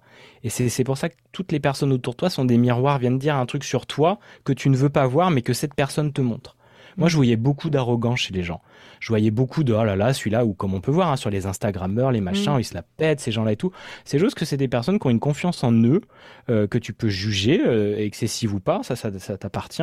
Mais moi, j'étais en train de voir le truc, je, bah ouais, moi, j'ose pas en fait prendre la parole. Ouais. À l'époque, moi, c'était ça. Moi, j'ose pas dire des trucs, j'ose pas faire mon émission, j'ose pas faire mon Facebook, mon Insta, ce que tu veux. J'ose pas prendre la parole et avoir ces... bah j'étais juste jaloux Mm. et ok bah ouais je suis un être humain Bah mais oui. je le... si je le regarde toujours à l'extérieur je peux pas aller venir euh, je peux rester dans mon petit truc dans un petit trou de hamster et puis bah je broie du noir à des moments ça me fait vraiment mal parce que maintenant que tu me connais tu sais très bien que moi j'avais qu'une envie c'était de prendre la parole en fait et le, moi, le, justement, la constellation chamanique a changé ma vie parce que un jour, j'ai ressenti dans mon corps, entre les deux concepts qui étaient l'empêchement et tous les possibles, que j'étais au milieu. Et quand j'allais vers tous les possibles, j'avais une peur immense et une joie immense en même temps. Et là, je me dis, merde, ok, bon, bah, euh, j'ai l'impression que j'ai peur d'aller vers tous les possibles et dans le corps, je le ressens. Trois semaines plus tard, j'ai mon premier atelier radio, je vois l'annonce, je ressens la même sensation. Et bah voilà, c'était descendu dans le corps. Du coup, j'ai écouté cette fois, bon, je vais aller écouter la peur, je vais la prendre Ouais. par le bras. Non, mais attends, je- ouais, mais vu en, en bonne occidentale aussi, t'écoutes ton corps, franchement, arrête quoi. Enfin, je veux dire, à un moment euh, aussi, t'es en avance quoi. Enfin, te- ça y est, tu t'es connecté à ton corps. Non, mais tu Bah, vois, franchement, Vivi, il y a plein de gens que tu. Enfin, moi, je suis entouré de personnes qui sont vachement plus en avance et qu'il y en a qui, Oui. comme aux États-Unis, qui cheminent encore plus vite. mais mais euh, c'est c'est un mouvement général, tu vois. Mais même si, oui, je, effectivement, j'ai fait d'autres trucs que Non, des non, en fait, personnes pour. non, non, je disais ça, c'était ironique dans le sens où on a tellement de chemin à parcourir en Occident qu'on n'est pas connecté à notre corps. Ah, bah oui. dans ce sens-là que je disais ça. C'est on est en train de le, re- on est en train de le retrouver, Voilà. ça, justement. Sauf qu'on part de tellement loin. Toi, tu dis, oui, je suis connecté à mon corps, j'ai senti mes trucs. Mais franchement, euh, le taf que tu fais à essayer de démocratiser le fait de sentir son corps, c'est un truc, euh, franchement, ça nous rendra service euh, euh, quand on a été éduqué à, à couper son corps au niveau de sa tête, tu vois. Mais je pense qu'il y en a plein qui s'y reconnectent aussi assez vite parce que Oui. ce qu'on appelle notre intuition, on l'a depuis Bien longtemps. Ou des moments, tu dis putain, j'aurais pas dû aller là, j'aurais pas dû parler à un tel ou machin. Tu, tu le sentais Ouais. en toi, sauf que ton mental a dit mais non, tu te fais des, des trucs. Mais on a tous ça en nous. Et en un moment, c'est pour ça que d'un coup, il y a le révélateur, tu fais ah ok, je peux écouter ce truc-là en fait, cette petite voix, tu sais, et Mm. tout. Ben ouais, ouais, ouais, mais pour ça, ça Mais revient du- vite. parce Du coup, en je toi, quoi. comprends mieux, euh, de, euh, je comprends mieux, je, je- je vois mieux le rôle d'agitateur que tu peux avoir, agitateur au bon sens, hein, c'est-à-dire que si tu prends Mhm. deux produits chimiques que tu agites, ça peut faire quelque chose, une réaction, pour venir Mhm. reconnecter et encenser ce genre de choses chez les personnes. Ben ouais, et c'est après aussi une vibration, c'est Mm. c'est une voix, c'est un, tu vois, il y en a qui vont se sentir très à l'aise avec moi très facilement parce qu'il y a, y a c'est ça qui part, on sent que ça part du cœur en fait, on Mm. sent ce truc-là, donc j'ai même pas besoin à me justifier, à avoir peur, ou là là, je vais pas te manipuler, rassure-toi ou autre.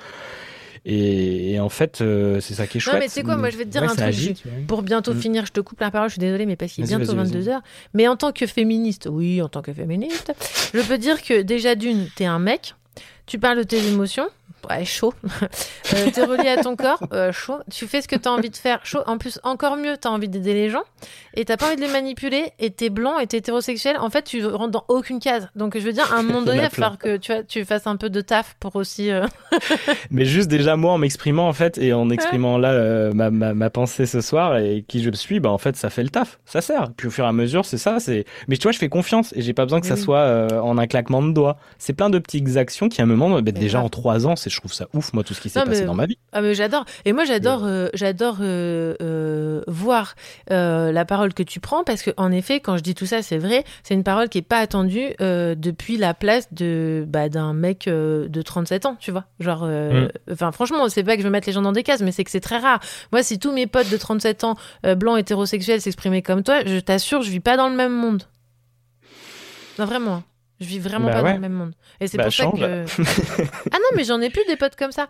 Mais Ah, euh, très- ce que je veux dire, c'est j'aimerais que ça soit tout le monde comme ça, tu vois, ou pas ce que je veux dire? Enfin, pas tout le monde, Ouais, mais ait c'est comme on dit, il faut l'incarner soi Voilà, avant exactement. déjà et parce que tu en fait et moi je sais qu'il y a plein de potes euh, d'enfance et tout, euh, j'avais euh, beaucoup peur de ce regard-là, mais qui finalement au fur et à mesure par les posts qui passent, par euh, ce qu'ils écoutent ou autre, en fait je, je, me- je vois qu'ils me lisent à fond, qu'ils regardent mes vidéos et qui ne like pas autre, mais qui sont juste ben ils m'écoutent en fait. C'est déjà un espace d'écoute de Mm. ouf que moi je me Grave. suis autorisé d'avoir parce qu'en soirée ou en blague et machin il y a jamais l'espace et puis les gens t'écoutent pas vraiment. Il y a un jeu qui se passe quand de t'es en groupe, surtout de mecs et Avec le et masque compagnie. et tout, là. Mais juste voilà, toi déjà, ce que tu fais depuis un an, c'est immense en fait.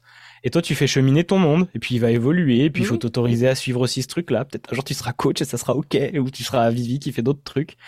Et en fait, il faut juste Ouais. écouter sa joie, et puis ça sert dans tous les cas, euh, petit à petit. Oh là là, j'adore. Merci beaucoup, Jus, pour cette, euh, cette euh, représentation que tu es venu ici avec toute ta sincérité et ta vulnérabilité. Et ton amour, du coup. Et ton amour. Et oui, Eh et oui. Et ça, c'est cool. c'est l'ingrédient universel, l'amour. C'est vraiment ça.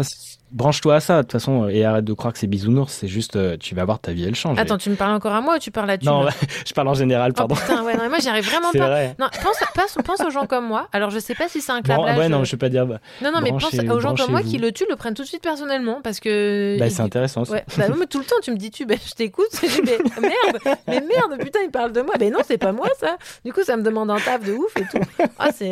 Oh là, bah, tu vois, c'est même, euh, c'est au service du coup aussi. Désolé, Vivi. Non, mais ça me fait rire. Très bien, merci beaucoup, Julien. Merci, Marie, tu es là? Ah, Marie, euh, attends, faudrait qu'elle rallume son micro pour nous dire au revoir. Merci, le gang, Oui, d'avoir. Oui, tu veux dire au revoir? Au revoir à tout le monde. Merci de votre écoute. Merci à toi d'avoir été ici. Merci au gang d'avoir été présent pour euh, cette émission Crash Test. Bah écoute, ça marche. Je pense que la radio libre de Vivi euh, a son contrôle technique de la saison 2. Donc je vais pouvoir continuer. Je vais mettre euh, un peu plus euh, la chaîne YouTube euh, à jour parce que là c'est quand même euh, un espèce de terrain vague. Euh, merci le gang. Moi j'arrive toujours pas à utiliser le tu. Donc mon pronom pour m'adresser à vous c'est le gang. Ça, ça mérite peut-être une psychanalyse, mais on verra.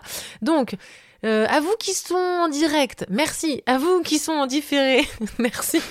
Et à vous qui savez parler comme moi, merci.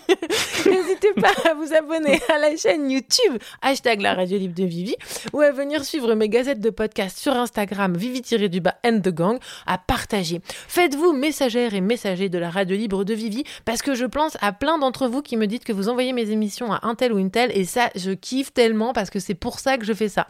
Voilà. Et vos retours sur les émissions, c'est hyper précieux parce que moi, je m'adapte. Enfin, ça veut pas dire que je fais ce que vous voulez parce qu'en fait, vous êtes d'accord que je suis un âne. Mais juste, euh, je prends quand même euh, les commentaires pour voir euh, ce qui peut être amélioré. Je, je, je- j'entends. Voilà. Je suis trop heureuse de repartir pour un an avec vous. J'aurai une régularité un peu plus aléatoire cette année, due à mes choix de vie.